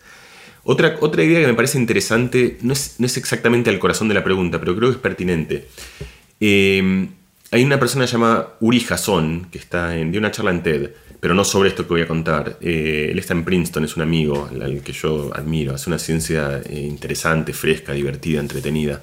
y él hizo unos experimentos en los que cambió la manera de hacer la resonancia magnética. Resonancia magnética siempre se hacía que vos ponías a una persona a ver o a escuchar algo, a percibir algo y te fijabas cómo respondía. Lo que Uri hizo es le puso la misma cosa, en este caso era una película, a 80 personas distintas. Y entonces tenía 80 respuestas cerebrales. Y esas respuestas cerebrales son como músicas, una serie en el tiempo donde sube, baja, después baja un rato largo, después sube. Y por supuesto la respuesta tuya, la mía, la de Pedro, la de Carlos, la de Ana, la de María son distintas, pero hay momentos donde todos reaccionamos de la misma manera. El cerebro de todos nosotros está diciendo al unísono algo parecido. Entonces él podía preguntarse qué pasa en ese momento de la película en el cual mm. todo el mundo se pone de acuerdo en que la respuesta cerebral a eso tiene un cierto tono, todo el mundo activa la misma región, no importa cuál, lo que importa es que es la misma. Y así encontraba que él podía identificar como eh, lo que en, estética o, en, en, el arte serían los puntos de fuga, los puntos importantes, los puntos centrales donde en la obra está pasando algo. Entonces me parece una idea muy interesante, que es que cuando algo tiene un cierto grado de trascendencia, Mariano Sardón, mi, querido amigo y colega artista, una vez que estamos haciendo un trabajo, él decía, él decía que en el arte, en general, nunca pasa nada y cada tanto uno no sabe exactamente por qué pasa algo sucede algo, uno tocó un botón inesperado donde, donde de golpe abrió una, puerta que ni siquiera se imaginaba y sucedió algo. Es un momento muy preciso del tiempo en el cual en el arte pasa algo. Me gustaba a mí esa idea de como momentos muy raros, muy esporádicos de trascendencia. En, el relato de Uri en una película, cualquier película, durante casi toda la película no pasa nada, pero hay momentos puntuales, algunos pocos, donde pasa algo. Ese algo que pasa es central, es fundamental, en el sentido de que toca alguna víscera muy profunda tal que todos respondemos iguales. Entonces, ese sí me parece una manera de pensar cómo la neurociencia puede ser útil a, entender cierta arquitectura estética, cierta, cierta jerarquía o ciertas nociones de cuándo pasa algo, qué pasa, qué significa, cómo un momento se separa del otro.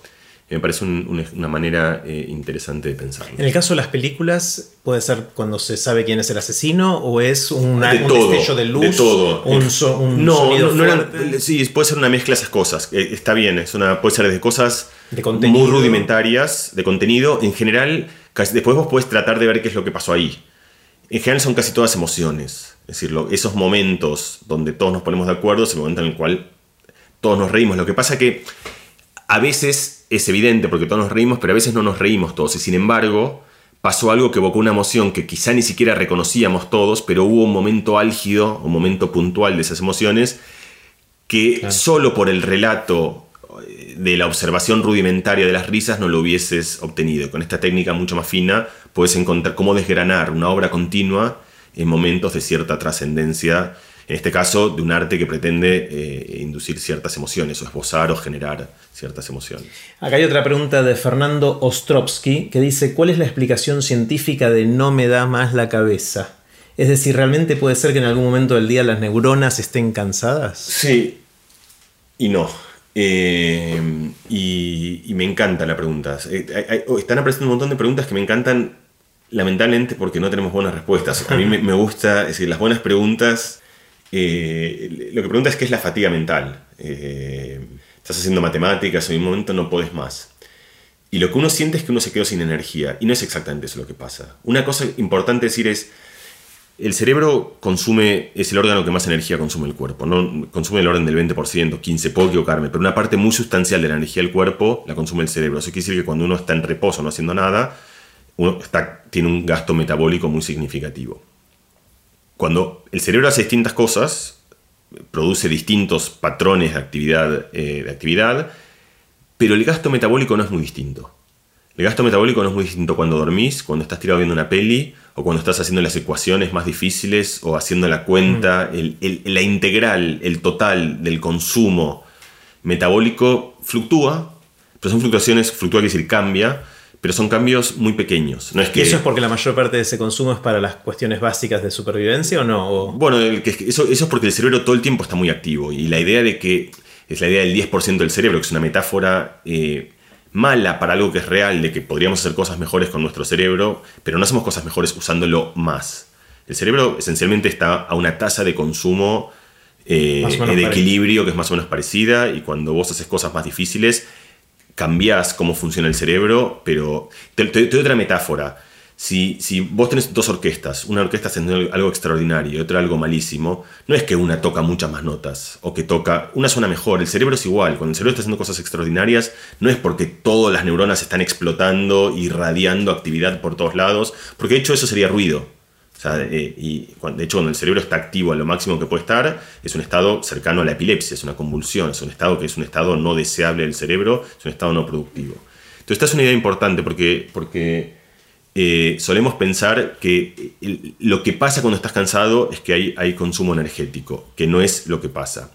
Pero sí hay consumo de algo. Y ese algo tiene que ver con ciertos recursos. El cerebro no solo utiliza energía, utiliza... Eh, no es energía, lo, que se vacía no es el depósito de nafta de energía del cerebro. ¿Y qué se vacía exactamente? No lo sabemos bien, pero sabemos algo. Y ese algo, una idea es que esencialmente el, cerebro funciona con, básicamente tiene algunas moléculas que intercambia.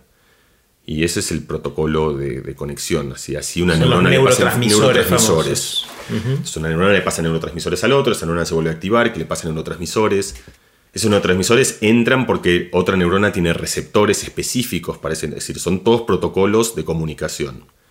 Esos neurotransmisores eh, se van vaciando esencialmente o saturan, es decir, hay muchos mecanismos distintos de todo tipo, es decir, de, una enorme variedad de mecanismos por los cuales vas teniendo una suerte de vaciamiento local de la disponibilidad de esos neurotransmisores. Como que no tenés, se te acabaron la, moneda de cambio en ese barrio particular del cerebro.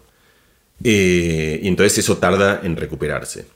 La fatiga mental está esencialmente asociado a eso, está asociado a ciertos circuitos que funcionan sostenidamente durante cierta cantidad de tiempo y que necesitan descansar o reposar para volver a adquirir un modo funcional. Pero eso nosotros lo percibimos como falta de energía pero formalmente no es falta de energía, es falta de una cierta cantidad de compuestos en un cierto lugar. Es parecido, no es energía conceptualmente, pero... Bueno, sí, Sí, es, parecido en el sentido de que hay algo que, se acaba. y hay un recurso limitado y tenés eh, que recuperarlo. Pero lo interesante es que nosotros sentimos fatiga cuando algo se acaba en algún lugar particular.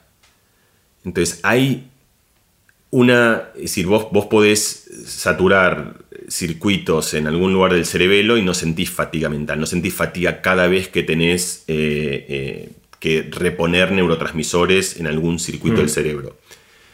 Y acá es donde ya no entendemos tanto. Hay, pero grosso modo, hay una forma del funcionamiento mental que es lo que se llama en general el, control ejecutivo. Toda la parte del cerebro en la cual vos haces que el cerebro haga, entre comillas, lo que vos querés que haga. vos te pones a, a, pensar porque querés trabajar en hacer matemática, o querés trabajar en resolver un problema, o querés trabajar en escribir un libro, o querés trabajar en tener esta conversación. Y de repente el cerebro va donde quiere ir. O sea, va a mantener el equilibrio, va a pensar lo que hiciste el otro día, va a recordar, va a hacer ensoñaciones, va a ser ese llevar al cerebro eh, al lugar al cual vos querés llevarlo, utiliza un circuito bastante particular y cuando ese circuito está más saciado es lo que en general nosotros percibimos como fatiga mental. Eh, vamos a otras preguntas. Guillermo Agosta Pregunta sobre neuroética. Dice, las drogas que pueden mejorar nuestra cognición están a la vuelta, están llegando. Eh, ¿Debemos temerles porque nos deshumanizan o es parte de la evolución? Pregunta. Bueno, primero yo pondría en cuestionamiento la primera parte de la pregunta, es decir, ¿no? Eh, ¿Cómo es específicamente, como dice, las drogas que mejoran nuestra cognición? Las drogas que mejoran nuestra cognición están a la vuelta. Para empezar, yo, yo pondría entre comillas que significa mejorar la cognición, porque eh, ¿Qué es? Es tener más memoria, es, pensar más rápido, es eh, pensar mejor, es poder asociar cosas distintas, es poder crear otro tipo de composiciones y cuáles. Es decir, eh, yo creo que es difícil en términos generales hablar de, mejorar la cognición. Uno puede mejorar ciertas facultades, puedes mejorar la memoria, después uno preguntar si la mejora de esas facultades son deseables o no el ejemplo famoso es la paradoja de Funes, el memorioso de Borges, donde tenías una persona que había mejorado su memoria hasta el infinito, y sin embargo eso que parecía ser algo deseable y algo eh, que, haría que la cognición funcione mucho mejor, en realidad no lo hace. Eh, entonces, sería el, primer paréntesis para mí importante para poner. No existen drogas que, o por lo menos yo no estoy de acuerdo con esa afirmación, podemos conversarlo, pero yo no estoy de acuerdo con la afirmación de que hoy existan drogas que mejoren la cognición. Si existiesen, o aún con lo que sí existe, si hay drogas que, pongamos que existen drogas que regulan la atención, o drogas que regulan la vigilia. La, gente toma cafeína hace añares para poder funcionar en un estado mental donde, donde tenés un estado de vigilia distinto. Eh, ¿Hay algo malo en eso? Para mí, es una pregunta, efectivamente, ni siquiera de la neuroética, es una pregunta de la ética, es una pregunta de... Yo tengo mi opinión, pero no es una opinión que yo pienso que la pueda dar como un neurocientífico o... Sí yo creo que diría, y, hay algo interesante y, que creo que es importante pensar en, como una reflexión que aparece esbozada en la pregunta, que es que hay distintos ciclos evolutivos, distintas escalas evolutivas y distintas velocidades evolutivas. Ahí está la evolución de las especies, la evolución humana, y dentro de eso nosotros hemos hecho invenciones que han a su vez cambiado enormemente, eh, nos, han, nos, han, cambiado a nosotros mismos. Y eso es la esencia de la cultura. Es decir, eh, un chico hoy tiene esencialmente el mismo cerebro de una persona hace decenas de miles de años y sin embargo son cerebros cualitativamente distintos porque, como decía Newton, apoyás sobre hombros de gigantes y entonces aprendes a leer, aprendes matemática, aprendes informática, aprendes a manejar herramientas y aprendes un montón de cosas que transforman cualitativamente tu cerebro y hace que el cerebro de las sociedades actuales sea muy distinto de las, de las sociedades anteriores, no por evolución biológica, sino por evolución, evolución cultural. Eso eventualmente puede tener feedback.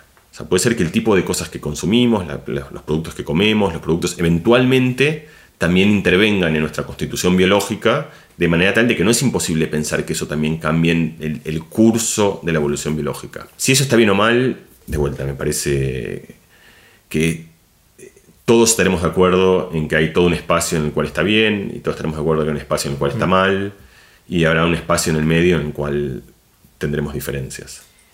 Próxima pregunta es de Oski Guilione, que dice, ¿cuáles son los hallazgos más prometedores que proporciona hoy la neurociencia para diseñar e implementar experimentos educativos transformadores que luego se transfieran a la práctica docente? Es decir, ¿qué, puede ayudar la neurociencia o qué está ayudando ya hoy en el aula y en la docencia? Siempre los ejemplos canónicos, el primero es el de nuestro buen amigo Diego Lombeck, que es la idea de entender los ciclos. Es una cosa bastante esencial, pero siempre aparece como un ejemplo bastante natural porque es de los más concisos. Es decir, entender que fluctuamos en el tiempo y que si te ubicas bien respecto a las fluctuaciones en el tiempo, eh, la educación funciona mejor. En el tiempo, en el sentido que a veces hay gente más efectiva a la mañana, más a la tarde. Eso en parte, eso de hecho es, una, es un proyecto que estamos haciendo con Diego y con Andrea Goldin eh, y con Juli Leone, eh, ya viendo ese grado de especificidad, es decir, que distintas personas tienen distintos cronotipos y que si los alineas con sus cronotipos eh, tienen mejor perspectiva educativa.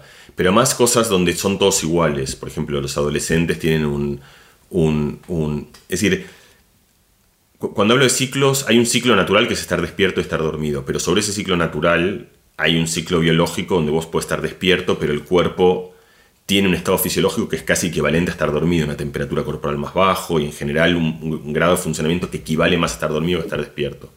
Entonces, si vos una persona que está en ese estado tratás de enseñarle matemática, puede que no sea el mejor momento. Puede que no sea sano, puede que le haga mal, puede que no aprenda, puede que termine. De hecho, cuando digo puede, digo, sabemos que eso es lo que sucede. Cuando digo sabemos, digo, hay un montón de estudios que muestran que eso es el caso. Por eso son los ejemplos más naturales. Otro ejemplo bastante, y voy a ir acá a algo común a todos estos. Otro ejemplo me parece bastante eh, canónico es el ejemplo de la lectura. Es decir, hoy creo que entendemos bastante cómo, de cómo funciona la, neurociencia de la lectura. La lectura, para empezar, si bien es obvio que significa leer, hace falta pensar operativamente en qué es leer. Es decir, qué hace una persona cuando lee. Lo que hace es, está convirtiendo símbolos visuales en objetos fonológicos. Se está convirtiendo visión en sonido. Es un mapa que proyecta la visión en sonido. Esa conversión en castellano es particularmente fácil porque en general corresponde un símbolo visual a un símbolo fonológico. En idiomas como el francés o el inglés que se dicen que no tienen fonología transparente porque hay combinaciones más complejas. Por ejemplo, A, K y E juntos forman AIC. Entonces no hay, no hay un mapa de una letra o un carácter a un sonido. De hecho, eh, en general sabemos bastante bien y entendemos por qué casi todas las facultades cognitivas están esencialmente escalan o correlacionan con el Producto Bruto Interno, con distintas medidas de salud económica, la capacidad de leer no es una de ellas, porque mm. justamente sucede que no por una relación causal de los países más ricos como Inglaterra, Estados Unidos, Francia, Alemania, tienen fonologías no transparentes y por lo tanto tienen incidencias de dificultades de la lectura mucho más grandes que por ejemplo en, Italia o en los países de habla castellana donde tenemos fonologías transparentes, lo que hace mucho más fácil mm. esa relación. Entonces, Hoy sabemos bastante bien cómo funciona todo el sistema de la lectura. Entendemos, por ejemplo, que para aprender, por ejemplo, en lectura hubo una, una en el aprendizaje de la lectura hubo una, una enorme discusión sobre métodos más reduccionistas que se llaman o métodos más holísticos. Es decir, conviene primero aprender los fragmentos de las letras y después unir esos fragmentos en letras y después los pares de letras en sílabas y después los pares de sílabas en, palabras.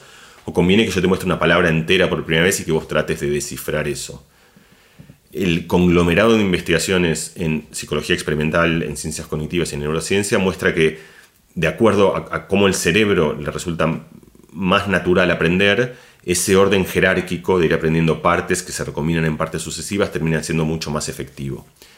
Otra cosa, por ejemplo, es que sabemos que muchas veces la dificultad para aprender tiene que ver con no poder segmentar. Por ejemplo, todo esto que yo estoy hablando ahora, son un montón de palabras, si vos hicieses el espectrograma de eso y pusieses el dibujo, verías que yo no hago silencio entre las... Pero no solo yo que hablo muy rápido, sino que nadie lo hace. Entonces, ¿cómo hace el cerebro para separar? Lo, lo sabés porque conoces muy bien las palabras y entonces tenés una idea de dónde están las fronteras.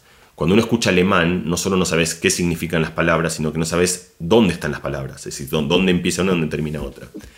Esto la gente no lo ve del todo bien, pero cuando un chico ve una palabra, un disléxico, muchas veces lo que le cuesta es poder ni calar en cursiva, pero aún cuando las letras están separadas, cuando una persona lectora lo ve obvio, que son cuatro letras, muchas veces, por cómo funciona el sistema visual, por la resolución que tiene, por, su propia manera de, reconocer objetos, le es muy difícil poder separar esas cuatro letras en cuatro letras. Entonces, ¿cómo haces? Muy sencillo, las separás. Si le pones espacios más, grandes. y eso que parece tremendamente sencillo es tremendamente efectivo.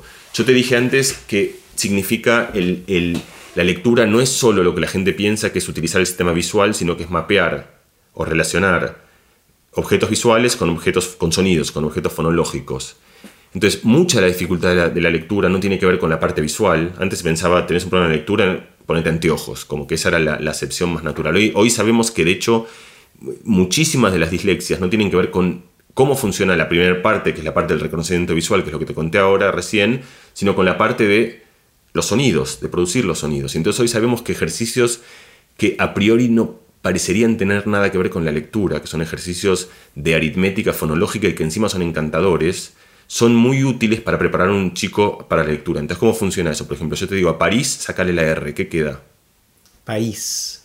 Ahora, eh, después de la A, poner una T, ¿qué queda? Patís. Bueno, ese ejercicio que estás haciendo de insertar fonemas estás aprendiendo a leer, porque lo estás aprendiendo es a qué pasa cuando pongo un símbolo fonológico en el medio y eso que es un juego y que es divertido y que es entretenido y que es inocuo y que hoy entendemos y sabemos por qué prepara a los chicos para la lectura. Y si vos tenés chicos que tienen una dificultad de lectura, hacer este juego es algo de vuelta muy sencillo y que lo hemos aprendido gracias a la ciencia. Hay muchos más ejemplos, no, tenemos tiempo para nombrar todos ellos, pero quiero terminar con una idea que a mí me parece importante. Yo creo que la neurociencia, la ciencia en general, la neurociencia es, un subconjunto pequeño de todo eso. La ciencia cognitiva, la psicología experimental, la pedagogía experimental, por supuesto, la, es decir, todo el ejercicio de, tratar de entender por qué algunas cosas nos cuestan tanto aprender y por qué algunas cosas no son fáciles de aprender y por qué a alguna gente le cuesta mucho aprender algunas cosas y por qué a una gente le cuesta poco aprender otras cosas, son sobre todo un ejercicio de comprensión, un ejercicio empático. Es decir, en el, en el, plano del cuerpo uno no suele pedirle a la gente lo imposible, salvo entrenadores bestiales, pero vos no le pedís a una persona que vuele, no puede volar. No le puedes a un, nene de seis meses que camine porque no puede caminar, no te enojas porque no camine. En el plano cognitivo, como es muy difícil saber lo que la otra persona puede hacer y lo que no puede hacer, muchas veces confundimos la dificultad con falta de voluntad, con falta de actitud, con falta de estigma, con falta de carácter. Entonces yo creo que en gran medida la ciencia lo que nos ha dado es comprensión y esa comprensión nos permite eh, actuar de una manera que yo creo que es una manera más sana, eh, más comprensiva, redundante, pero en un lugar en el cual te pones más en la perspectiva de la otra persona. Entonces hay algo interesante porque muchas veces cuando uno dice, bueno, llevar la ciencia a la educación, parece como frío, ¿no? Como enfriarla. Mm. Siempre hay una resistencia de estás trayendo una cosa, hay, una, en, un enorme sector de... y, en todos aparece como esa especie de asociación de como si la ciencia de alguna manera... Y yo quiero acá, porque me parece importante, me parece cándido más y me parece bello, eh, traer la idea contraria, de que muchas veces la comprensión humaniza. Eh, el, el entender que a una persona le cuesta leer no es que lo estigmatizaste y entonces lo sacaste de la clase para que sean los no lectores, al revés, lo, lo estás humanizando, estás entendiendo lo que puede, lo que no puede, lo que le cuesta. y con eso lo que termina generando es por ahí lo más hermoso que tenemos nosotros, que es la empatía. Mm. Está genial. Eh, otra pregunta, esta vez de Virginia Valeli. Dice, ¿cuál podría ser el rol de la psicología en sus formas aplicadas, o mejor dicho, del psicólogo otros profesionales eh, que se dedican a ayuda psicológica a medida que vayamos avanzando en el entendimiento de nuestra mente y creando, entre otras cosas, otras inteligencias. O sea, los psicólogos, ¿se van a quedar sin trabajo o no? ¿Cuál va a ser el rol que, tengan a medida que sigamos van a quedar sin trabajo. Eh, o sea, esa pregunta voy a, voy a Levi Yeyati una vez en una, Eduardo Levi Yeyati en una, en una preparación de una charla, eso no terminó quedando en la charla, así que creo que puedo contarlo porque en un momento contaba la historia de una, de, no sé si vos te acordás, vos estabas ahí. Sí, sí, sí. Contaba la historia de, de alguien que da una charla y, iba diciendo todos los oficios, una, charla que estaban traduciendo, con traducción simultánea, entonces iba diciendo, bueno, se van a quedar sin trabajo las secretarias o los secretarios, se van a quedar sin trabajo no sé quién más, los médicos, este, los arquitectos, los traductores, y entonces contaba el momento en el cual esta persona que estaba traduciendo se da cuenta de repente, yo creo que toda la inteligencia humana eventualmente es automatizable, eh, no, no, veo por qué no, porque no creo que seamos otra cosa que materia. Yo entonces, en última instancia, pienso que todo lo que hacemos será eventualmente, podría conceptualmente, después cuánto tiempo pase para eso, es otra pregunta. Entonces, la, la, versión fuerte a esa pregunta es que sí se van a quedar sin trabajo, como todos, como los científicos, como los artistas, como los escritores. Si no hay máquinas que escriben, máquinas que pintan, máquinas que hacen ciencia, eh, sin duda máquinas que, bueno, nosotros mismos hemos hecho máquinas que hacen psiquiatría computacional. Cuando digo máquinas, digo programas que escuchan a una persona y que tratan de emular eh, lo que un psiquiatra hace para producir un diagnóstico, eh, de la misma manera que un termómetro emula lo que antes tocábamos la mano en la frente, decíamos, tenés fiebre, ahora tenemos un instrumento que hace eso de manera más precisa. Yo no veo ninguna razón por la cual pronto no vamos a tener eh, programas que puedan escuchar a alguien y a partir de eso hacer la inferencia que solía ser un psicólogo. Entonces, eh, quizás, la, perdón, la inferencia sería para un diagnóstico más que nada. Porque el psicólogo también hace tratamiento a través de la terapia. Pero, así es, por eso. Eh, pero tampoco veo por qué no. decir, que, pero es más difícil, es un poco requiere más empatía, requiere más. Eh, bueno, pero la empatía también, por, la máquina va a tener empatía y va a tener. Eh, eh, estamos, en el futuro, por eso. Estamos hablando de algo. Esto no va a pasar pronto, sin duda. Respecto de, Entonces, ahora yendo a algo más mundano en, relación a. Porque usted me dijo, la pregunta estaba la psicología y el psicólogo, ¿no? Y el psicólogo, yo creo que no, en general la imagen no es el que practica la psicología, sino el psicoterapeuta en realidad. Es decir, el psicólogo que está en Argentina pasa mucho esa asociación entre que la psicología es el psicoanálisis o la psicoterapia. La psicología, etimológicamente, es el estudio de la mente humana eh, y, se estudia de un montón de maneras distintas. Y un psicólogo puede ser científico o puede ser una persona que trabaja en, recursos humanos y trata de entender cómo hacer para que, para que la gente se entienda mejor dentro de una organización. Puede ser una persona que habla con otra y que trata de entender sus tristezas y sus bemoles para ayudarlo. Eh, en, esa última parte de la, psicoterapia, en la cual eh, yo le veo valor, eh, yo mismo, es decir, yo, me he psicoanalizado, porque me ha ayudado, y creo, y, como muchas cosas que nos ayudan, a veces no entendemos exactamente bien por qué. No importa, porque... Como fue con muchas drogas por mucho tiempo. Como fue con muchas drogas por mucho tiempo, y con tantas otras cosas donde a veces, yo creo que hay que entender, hay una parte, yo te lo he contado muchas veces, incluso quizá lo conté acá, si es así lo siento, pero voy a contar porque creo que es importante para esto. Freud tiene un primer texto que se llama eh, Un proyecto de una psicología para científicos o para neurólogos, según cómo se traduzca, que para mí es un texto muy fundamental y muy hermoso. Eh, fue un texto que él escribió unas notas y que después se publicó cuando él ya había muerto tiempo después, o sea, no fue un libro que él publicó, fueron notas suyas que después se recopilaron. Y eh, eh, hay muchas cosas en ese libro, pero hay una parte donde Freud dice, Freud, eh, mucha gente no lo sabe, pero era un, eximio histólogo, o sea, Freud era una persona que cortaba fetas cerebrales y que sabía sobre, sobre los tejidos cerebrales tanto como los mejores expertos en, en, su época. Y de hecho, Freud es anterior a la discusión entre Ramón y Cajal y Golgi, donde discutían si el cerebro estaba hecho por neuronas o si era un retículo continuo, y Freud siempre habla de un tejido neuronal. O sea que Freud tenía una idea bastante arraigada de cómo era la anatomía y la histología, es decir, la, mecánica, el funcionamiento, el, tejido del cerebro. No solo eso, sino que Freud hace para mí los primeros modelos neuronales, y son modelos neuronales sofisticados y que tienen un montón de cosas que si vos agarras los mejores modelos neuronales de hoy sobre cómo funciona la conciencia, cómo funcionan los reflejos, no son tan distintos. Mm. Si Freud tuvo una enorme visión respecto de cómo el cerebro instanciaba el pensamiento. Y en ese libro Freud dice algo así como, esta es mi versión, pero no es muy distinto lo que dice Freud, Es decir, si vos querés estudiar cómo funciona, no sé, el, filtro de, la sangre, estudia los riñones. Y si querés estudiar cómo funciona la digestión, estudia el estómago y el intestino. Si querés estudiar el pensamiento, estudia el cerebro, que es el órgano que produce el pensamiento. Y eso es lo que hay que hacer, dice Freud. Pero ¿saben qué? Yo no tengo tiempo. Me quedan 40 años, más o menos, 30, 40, 50 años, y no voy a llegar. Entonces, ¿saben qué? Voy a tomar un atajo y voy a ir directamente a tratar de observar lo que el cerebro produce, que es pensamiento, y tratar de ver cómo con ese objeto fenomenológico, ese objeto macroscópico que emerge del cerebro, cómo puedo empezar a encontrar reglas, recetas, maneras de intervenir. Entonces es interesante porque Freud separa el proyecto histórico del proyecto de vida. Y yo creo que esto pasa tanto para el que hace ciencia como para el, que es consumidor de la ciencia.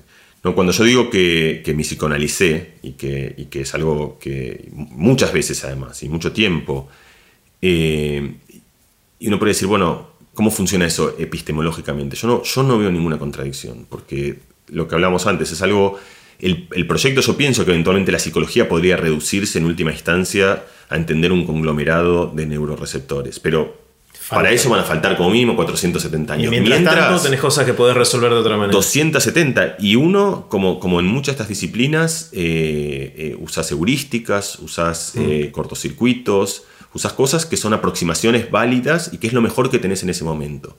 Entonces, dicho esto, mientras Freud pasó hace tiempo y sabemos muchas cosas del cerebro que en ese momento no conocíamos, algunas de esas cosas son útiles para la psicoterapia.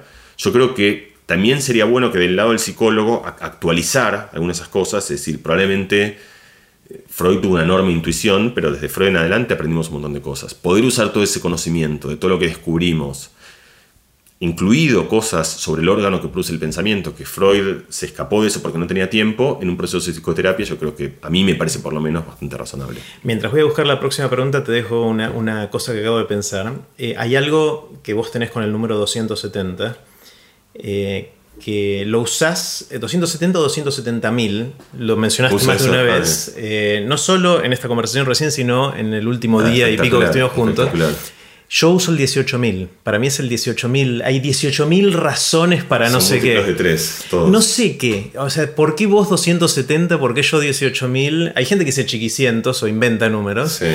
Pero hay algo de, que tenemos con, un número cuando queremos decir un montón. Sí. Un número muy grande. puedo, inventar una respuesta. Por supuesto no tengo respuesta, pero puedo inventar una. ¿Eres consciente primero? No, no, no para nadie me encanta saberlo. Ahora te decir por qué. O sea, me, acabo de descubrir algo de mí mismo que me, me conmueve. O sea, me, gusta. No, no, no, tenía ni idea. Eh, en casi todos los idiomas, si vos te fijas, los números tienen distintas palabras. Uno es uno. Eh, eh, one en inglés, two, three, eh, y cambian mucho las palabras para referirse a los números. El número más conservado de todos en los distintos idiomas es el 3. Es 3, 3, 3, 3. ¿Y qué es 3? Es tropo, es mucho. O sea, es 1, 2 y mucho. mucho.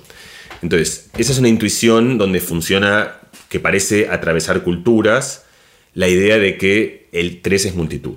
Es una noción. Entonces, yo no lo sé, pero pienso, el 27 es 3 al cubo, el 18 es 3 por 3 por 2, o sea, su factorización de los números que elegiste, el número que elegiste son, es mucho. O sea, 4 no es mucho, porque es 2 por 2, pero 27 empieza a ser mucho.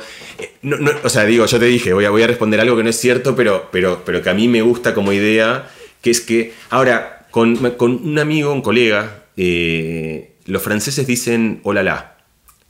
O, la, la, 2. También dicen hola, la, la, la, 4. Dicen hola, la, la, la, la, la, la, la, 8. Dicen eso. Sí, pero no dicen hola, la, la, la, la, 5. O sea, pueden meter 2, 4, 8 o 16. Son, son potencias de 2. Entonces una estructura es como una especie de protogramática eso, donde lo que vos tenés es un la la y puedes recombinarlo y puedes tener una cantidad de esos, pero y son bucles, es un árbol en el cual puedes recombinar jerárquicamente una cantidad de la las, al cuadrado, al cubo, a la cuarta, entonces, eh, esto existe, forma parte de, algo que es bastante eh, eh, típico, digamos, frecuente en cómo pensamos. Pensamos en árboles jerárquicos en los cuales aparecen estas enumeraciones que parecen un poco raras. Entonces, no sé si existe, pero me parecería un proyecto hermoso encontrar cuáles son todos los números que la gente elige para referirse a muchos y yo esbozo acá una conjetura que seguramente será falsa, como todas las conjeturas de la ciencia, pero es una hipótesis de que en general van a ser eh, números que son descomponibles en, tres. primos y en general pequeños, o sea, van a ser 27, 18, pueden ser, puede, puede que haya un 64, pero y que son potencias. Es decir, no van a ser, no, nadie va a elegir 173, eh, que podría ser también, pero que la gente va a elegir números más simples porque se descomponen, son grandes por ser múltiplos de muchas cosas más sencillas y no por un número primo muy grande. Bueno, Mariano, hay un montón de preguntas más. No vamos a llegar a hacer todas, ni mucho menos. Creo que estamos por la mitad de las preguntas que recibimos, pero tengo yo algunas preguntas que quiero hacerte. Hace dos años que. Cierto privilegio. Tengo privilegio y sabes que tomo la decisión ahora yo y bueno, eh, ya tendremos ocasión de hacer las otras preguntas que no llegamos a hacer hoy. Hace dos años que estás acá en Madrid y ayer me contabas algunas cosas que aprendiste eh, de, la movida, de estar acá, de acá versus allá, de vos acá. Contame algo de eso. Eh, yo aprendí dos cosas, una de España y una de Madrid. Bueno, distintas cosas, pero las, que te quiero contar, las más llamativas. Eh, de España aprendiendo lo siguiente, yo lo veo como una revelación, es una, es una estupidez lo que contar, digo, o sea, en el sentido que es, que es algo, no, es muy trascendente, ni, muy elaborado, ni muy sofisticado, pero para mí fue un clic. Em, yo conocía esta literatura, hay ciertas palabras que son ambiguas, por ejemplo, stubborn en inglés, que sería en castellano. Terco. Eh, claro, pero terco ya tiene una excepción mala. Claro, eh, también persistente, persistente. Por eso, pero perseverante. Perseverante. Tosudo, digamos tosudo. tosudo. Voy a decir tosudo, porque tosudo creo que funciona bien si vos una persona estosudo, ¿es bueno o es malo? Depende. O sea, puede ser estosudo y entonces el tipo siguió y siguió hasta que al final le salió. O puede ser estosudo y entonces el tipo no la vio porque la tenía al lado, pero siguió. Son, son esos eh, adjetivos que pueden caer con valores muy distintos. Y yo pienso que eso es cierto para casi todos los adjetivos y en particular este es el preludio para contarte lo que a mí me pasó con España. Nosotros, por supuesto, esto en Argentina no necesita ninguna introducción. Nuestro chiste sobre la estupidez general es con los gallegos. nosotros en Argentina nos sentimos, o expresamos, cuando digo nos sentimos no digo que una persona lo sienta, pero nuestra cultura expresa de una manera que a mí de hecho me, me da cierta vergüenza el que nosotros somos mucho más listos eh, que los españoles, que son mucho más rudimentarios. Que nosotros llamamos gallegos, pero nos referimos a los españoles. A todos los españoles, además, eh, más allá de esa salvedad, pero nosotros nos referimos como, como si fuesen más brutos, más sencillos, más rudimentarios, más rupestres. Y un adjetivo que a mí me gusta y que de vuelta es, es lo tomamos prestado en castellano, que es ser naif. Ingenuos. Ingenuos. Ingenuos, exactamente, ser, ser ingenuo. Y yo creo que los españoles son ingenuos de verdad. Y ahora voy a ir a esto, pero creo que eso no es un defecto, sino que es una enorme virtud. De vuelta, hablando de la tosudez como, como, como algo que puede ser una virtud un valor. Y te voy a decir lo que me refiero. Madrid es una ciudad, si yo tuviese que dar un adjetivo, diría que es una ciudad increíblemente amable. Hay una canción de Silvio Rodríguez donde se refiere a ese adjetivo que de, vuelta es, es, se refiere a muchas cosas porque se refiere a simpático, cálido, cordial, pero también querible. Son mm. cosas parecidas pero no iguales, forman una especie de espectro grande. Madrid es tremendamente amable, es cordial, recibe bien, es una ciudad, yo diría, profundamente cosmopolita. Y tiene algo que a mí me conmueve, y ahí voy a cerrar esto de lo que quiero contar de, la ingenuidad.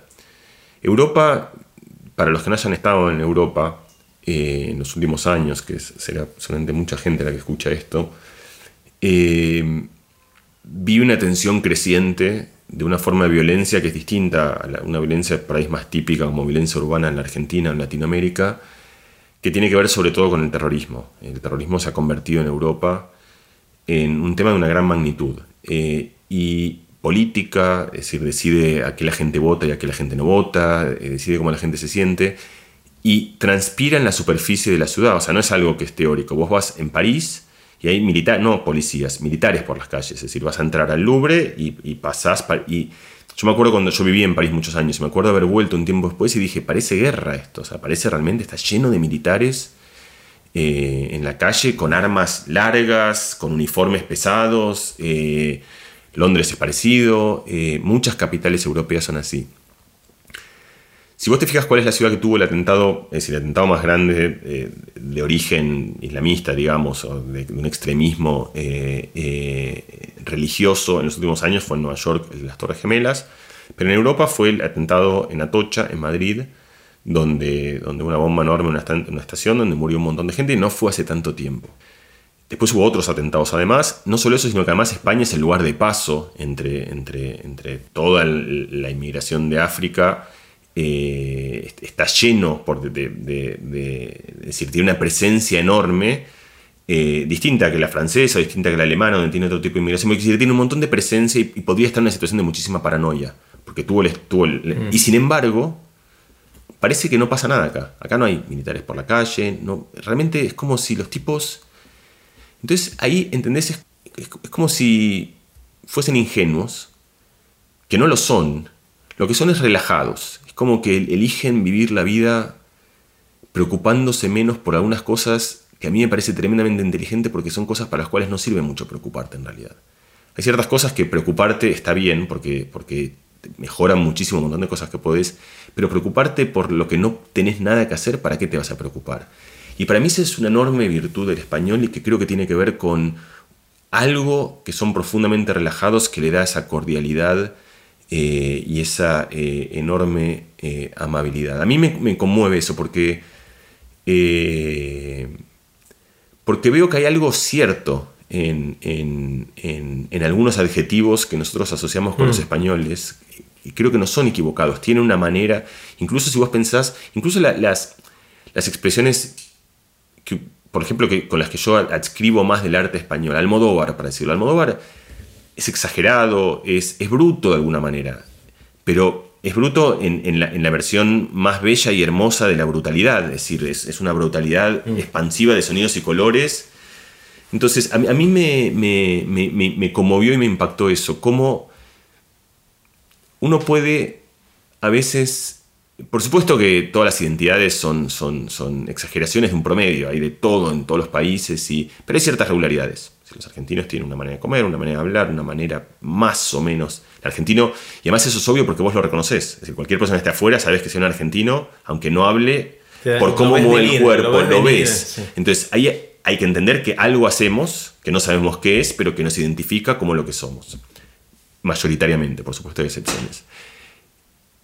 Yo creo que algunos de los adjetivos que nosotros le hemos puesto a los españoles de vuelta son ciertos, pero creo que la acepción y la valencia que le hemos puesto a esos adjetivos son completamente erróneos. Esto no es lo que los hace menos inteligentes, sino que los hace a mi gusto, a mi entender y a mi disfrutar y a mi vivir y a mi experimentar. Aquí en Madrid, esta fue mi pequeña revelación, profundamente inteligentes.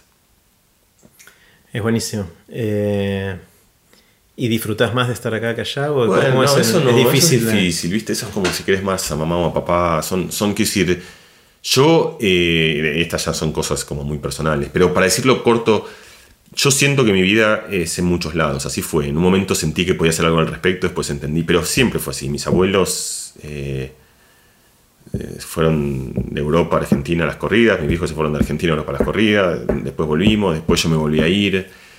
Eh, es una ida y vuelta para mí. Así ha sido, así crecí, mis primos vieron afuera siempre, después están acá, están allá.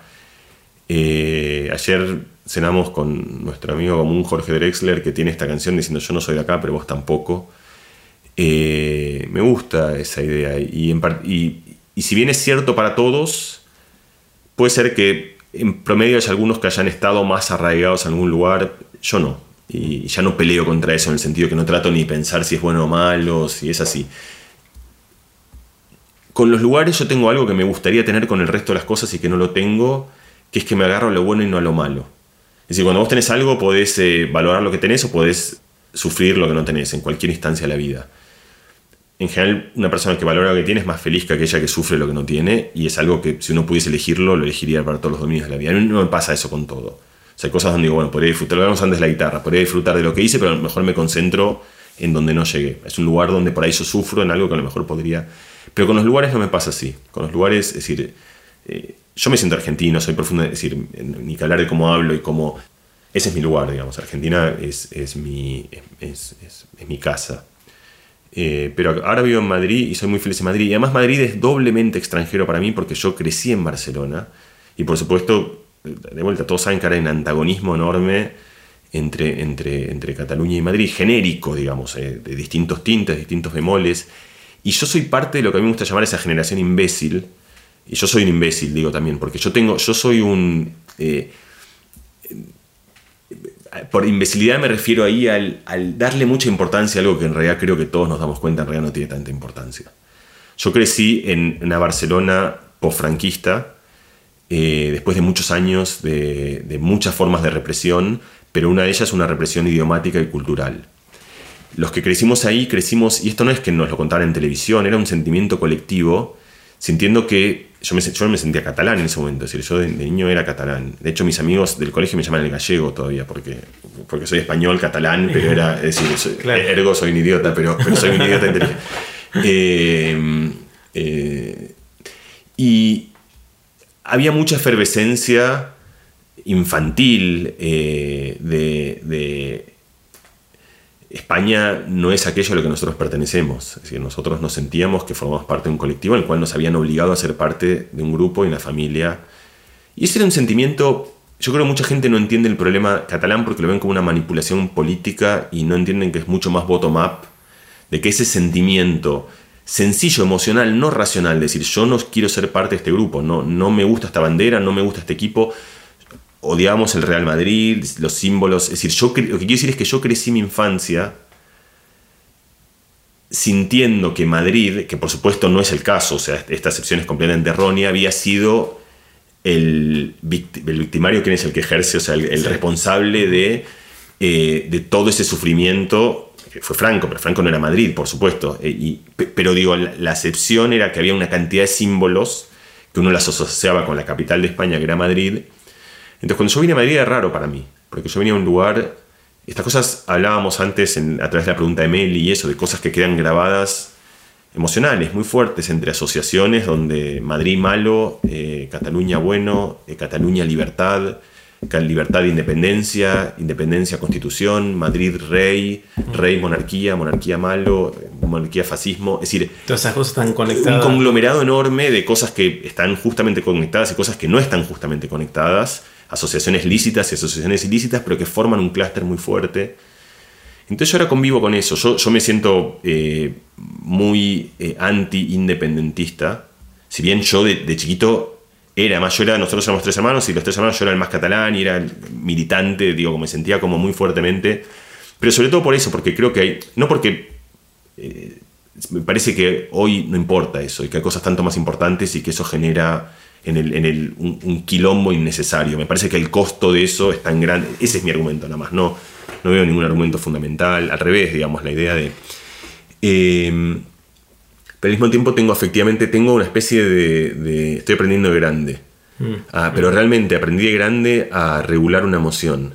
Mm. Muy fuerte, muy profunda, muy infantil, muy eh, irracional, muy teñida de sin razones, pero muy sentida y ahora actúo sobre eso de una manera un poco más pensada, donde, y esa coexistencia mm.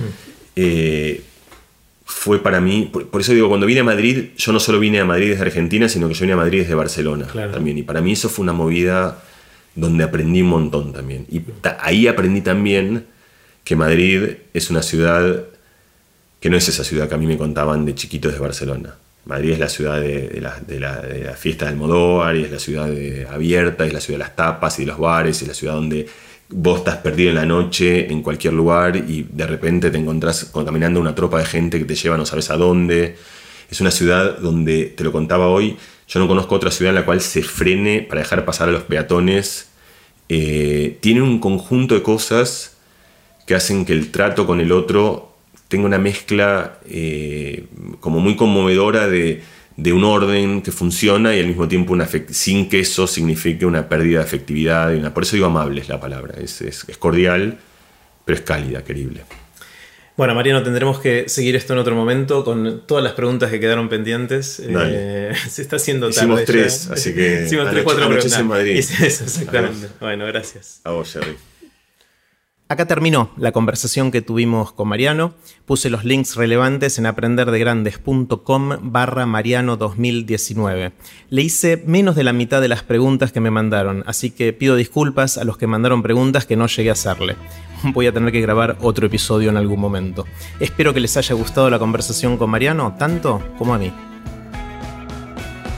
Recuerden que pueden suscribirse para no perderse ningún episodio de Aprender de Grandes en aprenderdegrandes.com. Los espero en el próximo episodio de Aprender de Grandes, cuando les cuente lo que aprendo en mis intentos por seguir aprendiendo durante toda la vida y en las conversaciones que tengo con gente que admiro. Chau.